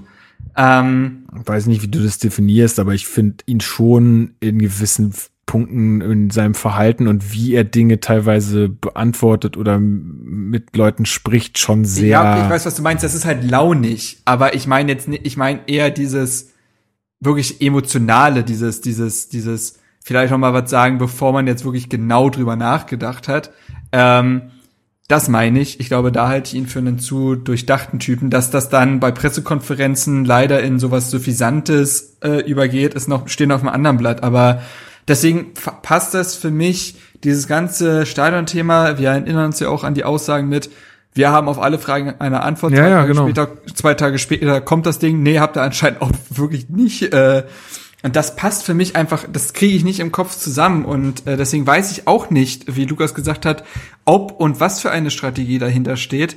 Ähm, und, das ist doch bin ich auch bei dem wichtig. Thema, aber ich bin bei dem Thema mittlerweile einfach ratlos und genervt und ich habe auch ehrlich gesagt keinen Bock mehr darüber zu reden, weil wir uns in drei Jahren genau dasselbe wieder erzählen. Ja, aber werden. genau das ist doch das, was ich kritisiere. Ich meine, wenn du und du du bist ja als Hertha in die Öffentlichkeit äh, sehr stark reingegangen und du wolltest ja, dass darüber geschrieben und geredet wird und so weiter. Aber jetzt hat sowas null erkennen zu lassen, wie es denn eigentlich funktionieren soll und immer nur mit solchen also im Endeffekt sind es leere Phrasen für mich immer, ja, wir werden ausziehen, ähm, weil ich, ich, ich erkenne überhaupt nicht und ich bin verdammt nochmal Mitglied bei diesem Verein, ich erkenne kein keinen Plan dahinter. Es wird mir nichts gesagt. Ich weiß, und das, ich meine, das wird wahrscheinlich auf der Mitgliederversammlung so laufen, dass die Leute wissen wollen, wie denn jetzt der Plan ist. Wo soll dieses Ding stehen? Wie wird's finanziert? Und was ist, was macht euch so sicher, dass in fünf ähm, Jahren jetzt der Wind dreht und Berlin mit euch zusammenarbeitet, ihr irgendwo einen Standort, der möglichst attraktiv ähm, ist,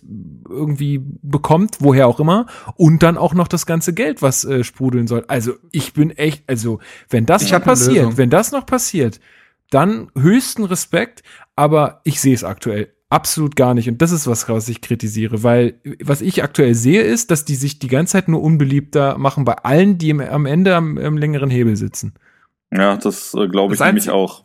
Aber Die ich denke mir dabei, ist das, ja okay, sprich. ich denke mir dabei aber auch, wenn wenn man da den Mund schon so voll nimmt, wie wie Hertha beziehungsweise Preetz es aktuell tut, dann dann kann man doch eigentlich keinen Plan haben. Das kann doch, das, das, das passt doch gar nicht zusammen. Also Da sollte man Da halt. steckt doch, ne? aber da steckt doch so viel Expertise ja eigentlich auch hinter, weil sie ja extra diese Stadion äh, GmbH gegründet haben. Sie Ja, haben eben. diesen, äh, also das, das ist ja, also das macht der Prez nicht alleine, der jetzt einfach auf dem Pla- Papier ein Stadion gemalt hat und sagte, ja, äh, das will ich jetzt Ich will das. Also guck, guck mal, da sind so Kinder und da habe ich extra Bäume gemalt und also so funktioniert das ja nicht. Ähm, wer weiß. und äh, vielleicht ist der Masterplan einfach, dass Hertha nächstes Jahr deutscher Meister wird Hm, ja. und dann einfach solch eine Strahlkraft besitzt, dass, Hertha, dass Berlin gar nicht mehr anders kann. Aber äh, um einen ernsthaften Punkt zu stellen, was ich mich, was mich so ein bisschen irritiert ist, wir hatten ja diese Standortanalyse. So. Und da kam ja auch, ah, was war, äh, Fried, äh, hier, was für ein Felde in Brandenburg? Ludwigsfelde. Ludwigsfelde. Ludwigsfelde. So. Das haben sie ja nicht aus Jux und Dollerei dahingeschrieben, theoretisch. Aber es, was, was wirklich immer offensichtlicher wird, dass das anscheinend wirklich einfach nur eine ganz, ganz ähnlich leere Drohung war. Denn äh, ich lese mal kurz etwas vor. Ähm, so. Hier. Ähm, er führte aus, dass äh, der Standort räumlich, politisch, ökologisch, infrastrukturell der richtige sei, also das Olympiagelände. Ebenfalls Stellung bezog der 51-Jährige zum Thema Umzug nach Brandenburg, für welches sich Ministerpräsident Dittmar Woidke stark gemacht hatte. Trotz aller positiven Einlassung Voigtges sieht der Manager die Zukunft des Clubs weiter in der Hauptstadt. Somit schloss der Ex-Bundesliga-Stürmer einen Umzug ins benachbarte Brandenburg abermals kategorisch aus. So, ähm, unabhängig davon, ob ich jetzt geil fände, dass Hertha nach Berlin zieht, äh, nach Brandenburg zieht, nämlich gar nicht. Und das wäre für mich gefühlt eine Auswärtsfahrt. Aber davon mal, äh, ich bin ja nur ein Fan, davon mal unabhängig.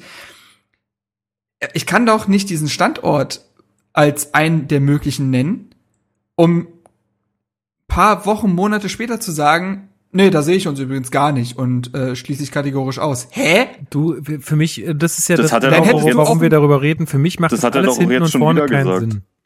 Lukas, das hat er doch, oder, oder, das hat er doch jetzt äh, in dem Artikel, der vor zwei Tagen rausgekommen ist, vom Kicker, hat er das doch wieder gesagt. Er hatte doch gesagt, dass er Hertha weiterhin in Berlin Ja, das- sieht. das das ist ja, die, das ist ja das Ach so, Zitat das, das gewesen. war, das war aus dem Das war die Artikel. Okay. Zusammenfassung vom RBB. Von Ah, okay, Artikel. okay, okay. Äh, deswegen klang es vielleicht nochmal anders. Ja gut, er hat das, er hat das auch schon so oft gesagt. Also ähm, ja, aber dann kann ich ja genauso gut sagen, ja, wir haben übrigens auch einen Standort in Bremen, Ja. Osnabrück und ähm, Unterhaching gefunden.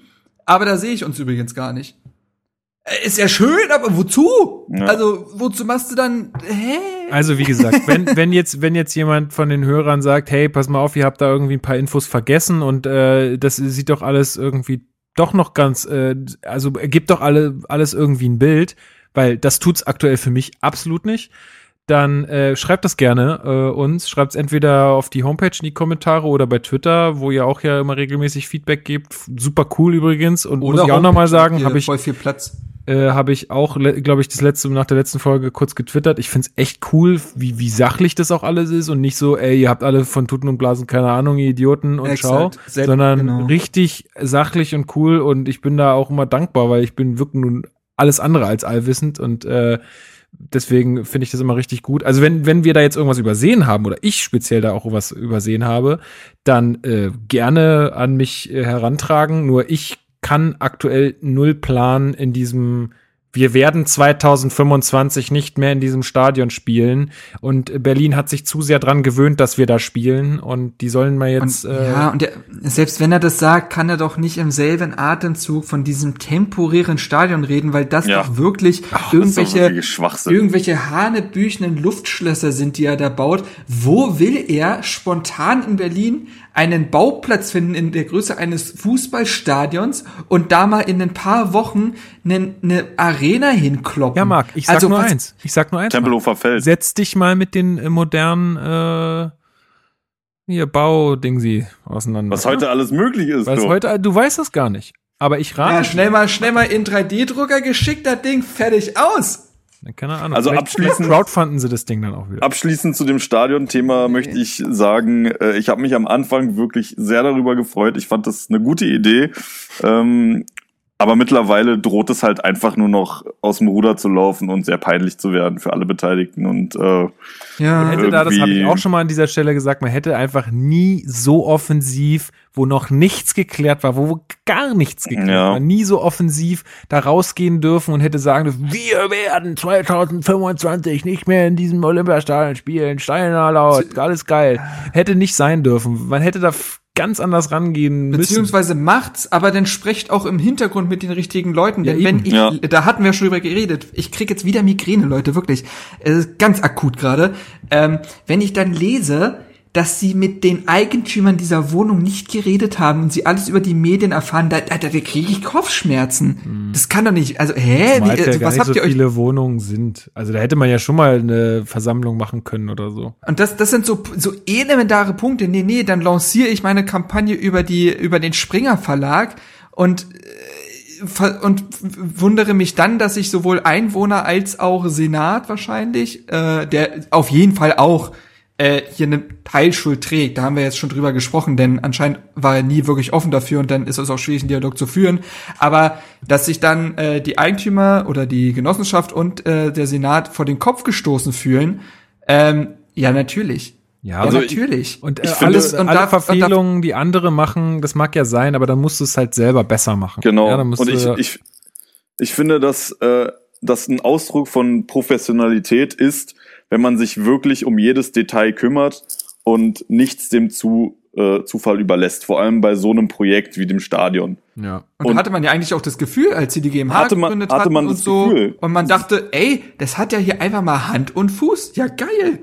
Ja, aber, externe aber Expertise halt und so und ja, und jetzt wirkt das Ganze eigentlich nur noch also aktuell, ich sag wirklich nur von der Außenwahrnehmung, weil wir sind genauso schlau wie alle, die jetzt Artikel lesen, wir haben jetzt da kein Insiderwissen, wirkt es so, als ob Preetz jetzt durch die Medien läuft und wie ein bockiges Kind auf den Senat reagiert. Und das kann ja nun wirklich nicht die Lösung sein. Ja, ja. und wenn es nicht so ist, dann soll er mir aber bitte erklären, warum es nicht ja, genau. so ist. Weil ja, genau. Das, das ist ja das Einzige, was ich äh, kritisiere, dass äh, dass es einfach nicht klar ist, was jetzt gerade passiert und ich mich auch als Mitglied da irgendwie ein bisschen, ja, ich komme mir da irgendwie ein bisschen verarscht vor einfach. Und ich bin de guter Hoffnung, dass da äh, jetzt auf der Mitgliederversammlung auch, äh, findet ja auch eine Aussprache statt, äh, jedes Mal, ähm, dass da auf jeden Fall vielleicht auch mal sehr kritisch nachgefragt wird zu dem Thema und dass dann ähm, hoffentlich auch mal sich die Führungsriege dazu genötigt sieht, dazu auch mal ordentliche Antworten zu geben, weil wenn da dasselbe passiert wie auf den Pressekonferenzen, dass dann irgendwelche so von wegen, ach, ihr habt ja keine Ahnung oder hm, lasst uns das mal machen, wir machen das schon, wir haben auf jede Frage eine Antwort. So solche Aussagen kommen. Ich glaube, damit werden sich die Mitglieder auch weiterhin nicht zufrieden geben. Ähm, ja, zu Recht. Zu Recht. Ja, absolut zu Recht. Und ja, deswegen glaube ich halt, du kannst doch nicht, also das ist jetzt, es wird jetzt schon aufgrund dieses Stadionthemas äh, Themas wird die MV äh, eine, ein Wespennest werden und da kannst du nicht den neuen Trainer verkünden. Niemals. Niemals. Die Wir fressen dich auf. Domenico Tedesco. Ja. So, völlig egal, was man von dem sportlich hält. Und ich finde das übrigens auch unf unfassbar affig. Aber es gibt die Leute, die so argumentieren mit, äh, was, ein Ex-Schalker? Ja. Äh, absolut affig, absolut affig, aber diese Leute gehen zur Mitgliederversammlung. Ja, die, ja, so, auch, die haben auch Stevens damals als Trainer äh, nicht anerkannt, oder was? Jo, wahrscheinlich. War das so? Ähm, Weiß das würde mich echt keine Ahnung, aber der war auch schon, dass Stevens bei manchen schweren Stand hatte zunächst, zunächst, aber gut, ist jetzt auch lange her. Äh, aber äh, wenn ich sowas schon lese, also aber diese Leute sind schon eher dafür prädestiniert, zur Mitgliederversammlung zu gehen. Und ey, ganz ehrlich, die, das wird wie The Purge dort. Also da gelten gar keine Gesetze mehr, wenn wenn das jetzt alles auf einmal bei der Mitgliederversammlung ausgekippt wird. Und das neue also, Trikot. Und das neue Trikot, was übrigens äh, neongrün wird. wird ähm, Und ja. Königsblau. Mit pinken, mit pinken Ärmeln. Königsblau. ja. Na gut, schön. Okay, dann, äh, also das wollten wir jetzt hier nochmal loswerden. Ich hoffe wirklich sehr, dass sich da die Geschäftsführung ähm, äh, Gedanken macht und äh, uns mal da ein bisschen präsentiert, wie das jetzt alles weitergehen soll. So, danke dafür. Jungs, habt ihr noch ein Thema, was ihr noch äh, besprechen wollt? Ja, ich hatte ähm, ja noch, ähm, noch so ein Mini-Thema. Erzähl. Ähm, ja, das mit dem, das mit dem Sportdirektor und oder technischen Direktor auf jeden Fall eine weitere Position für einen Ex-Spieler. So ein, ich könnte mir zum Beispiel. Ich glaub, da hatten wir letzten Podcast schon drüber geredet, letzte ja? Folge mit dem Thema ich, Team. Die habe ich ja, natürlich ja. gehört, die Folge, aber ich kann mich dann, habe ich wirklich, aber ich kann mich da nicht dran erinnern. Ja, wir hatten drüber gesprochen von wegen Michael Preetz, äh, kein Menschenfänger, fehlende Nestwärme, irgendwie ah, ja, Bindeglied zwischen Mannschaft und Geschäftsführung einbauen. Äh, ja, ja, sind wir auf jeden Fall für. Ähm, auch, auch wegen solcher Sachen vielleicht, die wir jetzt gerade besprochen haben. Dann kann er das alles im Hintergrund machen und so. Aber vielleicht sollte jemand anders vorne stehen und die Sachen ja. verklickern. Ja, vor allem. Wie wär's denn mit Arne Friedrich, dem alten Influencer? Der hat jetzt äh, Werbung zusammen mit der S-Bahn gemacht. Ist doch schön. Ja, ich fänd, der ist nah dran an den Leuten, ein Mann des Volkes. Ich fände Arne Friedrich wirklich gar nicht mal so schlecht. Ich würde mich da echt drüber freuen. Aber ich glaube, solange er mit seinem Bart, mit seinem Bart holt er auch die Hipster-Szene aus dem Prenzlauer Berg ab. Ja. Solange Preetz halt noch der starke Mann bei uns ist, ähm, wird er, glaube ich, keinen weiteren dulden. Ich glaube, das, ich sehe das einfach nicht, dass er das, da noch ne, jemanden an Bord holt. Gebe ich Gefahr, dir recht. Die Gefahr äh, droht, ja. Gebe ich dir recht, aber äh, genau, das habe ich auch im Vorgespräch schon zu Leon gesagt. Also ich sehe, zumindest was ich jetzt halt gerade so wahrnehme mit dem, mit dem Stadion auch, das Schiff ist auf Kurs Eisberg so ein bisschen. Also wenn ja. jetzt nicht irgendwie mal interveniert wird, dann äh, ist dann, ja, dann droht es wirklich mal in die Hose es, zu gehen. Es, so. es droht die lange Nacht. naja. Gut, apropos lange Nacht. Ähm, ich muss heute noch äh, hier, ne? Ich hatte noch, ich hatte noch zwei Mini-Themen, Mini-Mini-Themen. Also erstens, äh, Maxi Mittelstädt steht für kurz vor einer Vertragsverlängerung. Das ist sehr, sehr gut. Sehr gute Sache. Vertrag läuft 2020 aus, also quasi wäre nächste Saison sein letztes Vertragsjahr. Äh, wir werden ja den Saisonabschluss-Podcast haben, aber ich spoiler an der Stelle schon mal. Maxi Mittelstädt wird mein Herr Taner der Saison. Äh, äh, was? Weil er die größte Entwicklung genommen hat, die ich, äh, die ich finde, irgendjemand in diesem Kader genommen hat. Ähm, und die ihm kaum einer zugetraut hätte. Ähm, ein Eigengewächs, wie es im Buche steht, der zwei bis vier Schritte diese Saison nach vorne gemacht hat und deswegen begrüße ich diese Vertragsverlängerung sehr oder die kommende. Ähm, und dann gibt's ja noch dieses Torwart-Thema. Und zwar äh, unterzieht sich jetzt Rune Jahrstein einer OP. Die ist schon seit längerem geplant. Äh, es plagt ihn etwas, was jetzt keine akuten Schmerzen verursacht. Deswegen konnte er jetzt auch noch äh, weit bis in die Rückrunde spielen. Aber er würde sie jetzt gerne jetzt durchziehen, damit er dann für die Saisonvorbereitung der kommenden Spielzeit äh, wieder fit ist. Äh, und wird deswegen die letzten zwei Spiele fehlen. Also jetzt gegen Augsburg und Leverkusen. Ähm, so, äh, Thomas Kraft hatte die letzten beiden Spiele gefehlt. Einmal irgendwie mit einer Nackenblockade, das letzte Mal wegen Magen-Darm oder so. Ähm, wodurch er aber wahrscheinlich für die letzten zwei Spiele fit wäre. Und da stellt sich natürlich die Frage, Thomas Kraft oder Dennis Smarsch. Da hatten wir vorhin auch in unserer WhatsApp-Gruppe eine kurze Diskussion. Ähm, vielleicht ganz kurz mein Standpunkt. Ähm, das Problem ist, Thomas Kraft ist nun mal die Nummer zwei. Und wie willst du es ihm irgendwie, ich weiß nicht, also so pädagogisch beibringen zu sagen, ja, also bist schon die Nummer zwei, aber wir setzen übrigens jetzt trotzdem nicht auf dich in den letzten zwei Spielen, sorry, Boy. Ähm, das ist halt schwierig, glaube ich, umzusetzen. Ähm, auf der anderen Seite äh, würde ich es halt Dennis Marsch, der dann, wie gesagt, äh, dann die Möglichkeit hätte, extrem äh, wünschen, weil wenn nicht jetzt, wann dann? Ich meine, er ist jetzt 20, man hat jetzt noch zwei Spiele in Niemandsland. Er wird jetzt auch nicht viel kaputt machen. Man erinnert sich auch an den Marius Gersbeck gegen Dortmund, der hat auch nichts kaputt gemacht. Das kann schon funktionieren. Ähm, und wann willst du so einem jungen Torhüter äh, Profi Erfahrung mitgeben, wenn nicht jetzt. Und ich fände es total schön und es würde auch eigentlich für den Hertha-Weg ja sprechen, junge Spieler zu fördern, wenn man ihn einsetzt, aber ich weiß nicht, ob es sonderlich realistisch ist. Ich fände auch schön, wenn man ihn einsetzen würde. Ich fände auch super interessant und ich halte von dem Typen auch recht viel. Aber äh, ja, ich sehe es auch nicht, weil, wie du sagst, ey, der ist jetzt nicht umsonst die Nummer zwei und äh, da hängen ja auch Auflaufprämien dran und ähm, solche Sachen, mein, klar, es ist zwar nicht, nicht so schön für den Dennis, aber der wird halt auch wissen, wo sein Platz ist. Und ich meine, der kann nicht erwarten, nur weil es jetzt der vor, vor, vorletzte Spieltag ist, nee, vorletzte Spieltag ist, äh, dass er dann da spielt. Also, und ja, es ist nun mal einfach noch ein ganz normaler Bundesligaspieltag und wir haben halt noch ähm, das Potenzial, Zehnter zu werden oder halt Zwölfter zu werden. Und ich finde, das ist sollten dann auch alle schon irgendwie so ernst nehmen. Und ich weiß nicht, ob man mitten in der Saison einfach mal so einen äh, Dennis Marsch einwechseln würde, weil äh, ist ja gerade, hat man jetzt mal Bock drauf oder so. Oder man will ihm mal Erfahrung geben. Also ich glaube, das, nee, ich glaube, dass das ist dann, da sind alle zu sehr professionell, dass das jetzt halt wirklich noch bestmöglich abgeschlossen wird. Und ähm, ja, also ich, wenn jetzt der Thomas Kraft im Tor steht, ist für mich in Ordnung. Also obwohl ich auch Dennis Marsch gerne sehen würde, so ist es nicht. Aber es ist nun mal so, dass Thomas Kraft die Nummer zwei ist und wenn er fit ist, ist er fit. Ja, sehe ich auch so.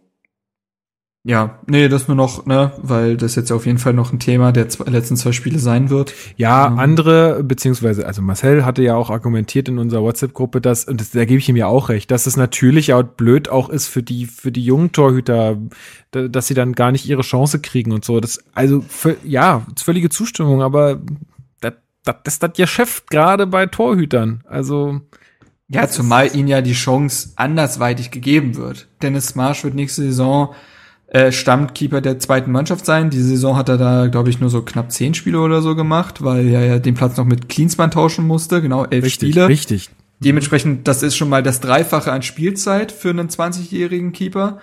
Ähm, und äh, Nils Körber, der übrigens, äh, haben wir noch gar nicht besprochen, sowohl Drittligameister geworden ist, als auch Niedersachsens Fußballer des Jahres. Wow. Äh, schon krass, was der für eine Entwicklung dort genommen hat. Äh, also es wird immer konkreter, dass er wohl den Vertrag dann bei Hertha verlängert und dann ein weiteres Jahr bei Osnabrück dann in der zweiten Liga äh, Stammkeeper sein wird, was super ist für einen jungen Keeper, zweite Liga zu spielen. Ja. Ähm, ist doch viel besser, als ihn 34 Spieltage auf der Bank zu haben, mit der Chance, na ja, aber wenn sich Jahrschein verletzt, dann. Das, Ja, also, das bringt doch in dem Alter nix. Äh, und ich kann das gut verstehen, wenn man das beispielsweise, weiß ich nicht, in dem letzten Vertragsjahr von Jahrstein machen würde, aber doch noch nicht jetzt. Und ähm, deswegen halte ich nichts davon, einen jungen Spieler, äh, einen jungen Torhüter auf die Bank zu setzen, wenn der erste Keeper aber mal so dermaßen fest im Sattel sitzt. Ähm, und ja, das, das, das nur noch dazu. Ähm, ich glaube, das, äh, das sollte noch abgehakt werden. Ja, dass, ähm, dass Klinsmann geht, das steht fest? Oder? Ja. Ja. Echt? Ja, Also es wurde jetzt nicht offiziell verkündet, aber auch er hat schon öffentliche Aussagen getätigt und so. Und äh, ja, ja. Ach, krass.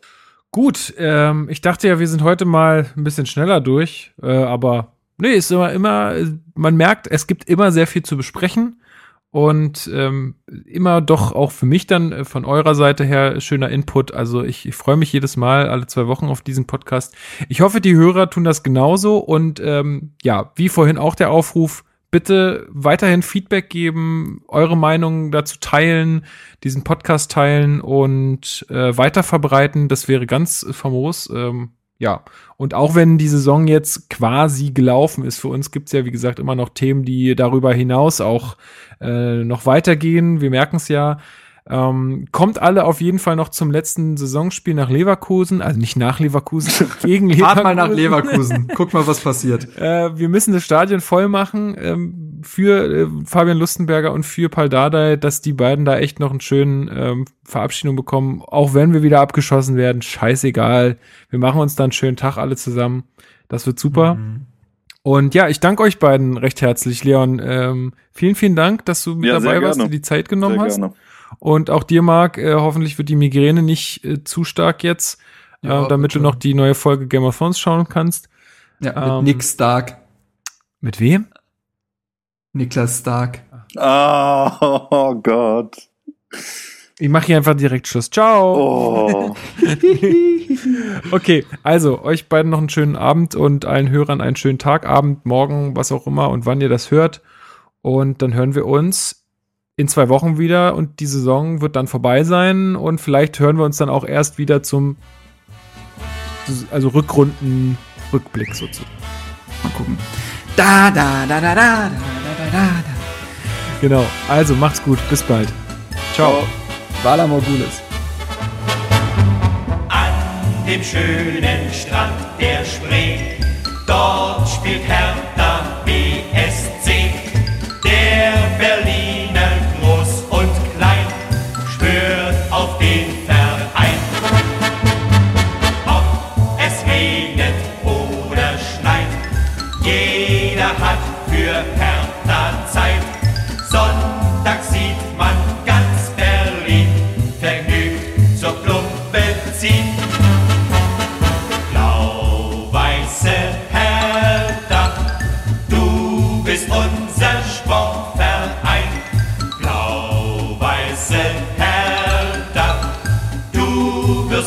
für immer sein.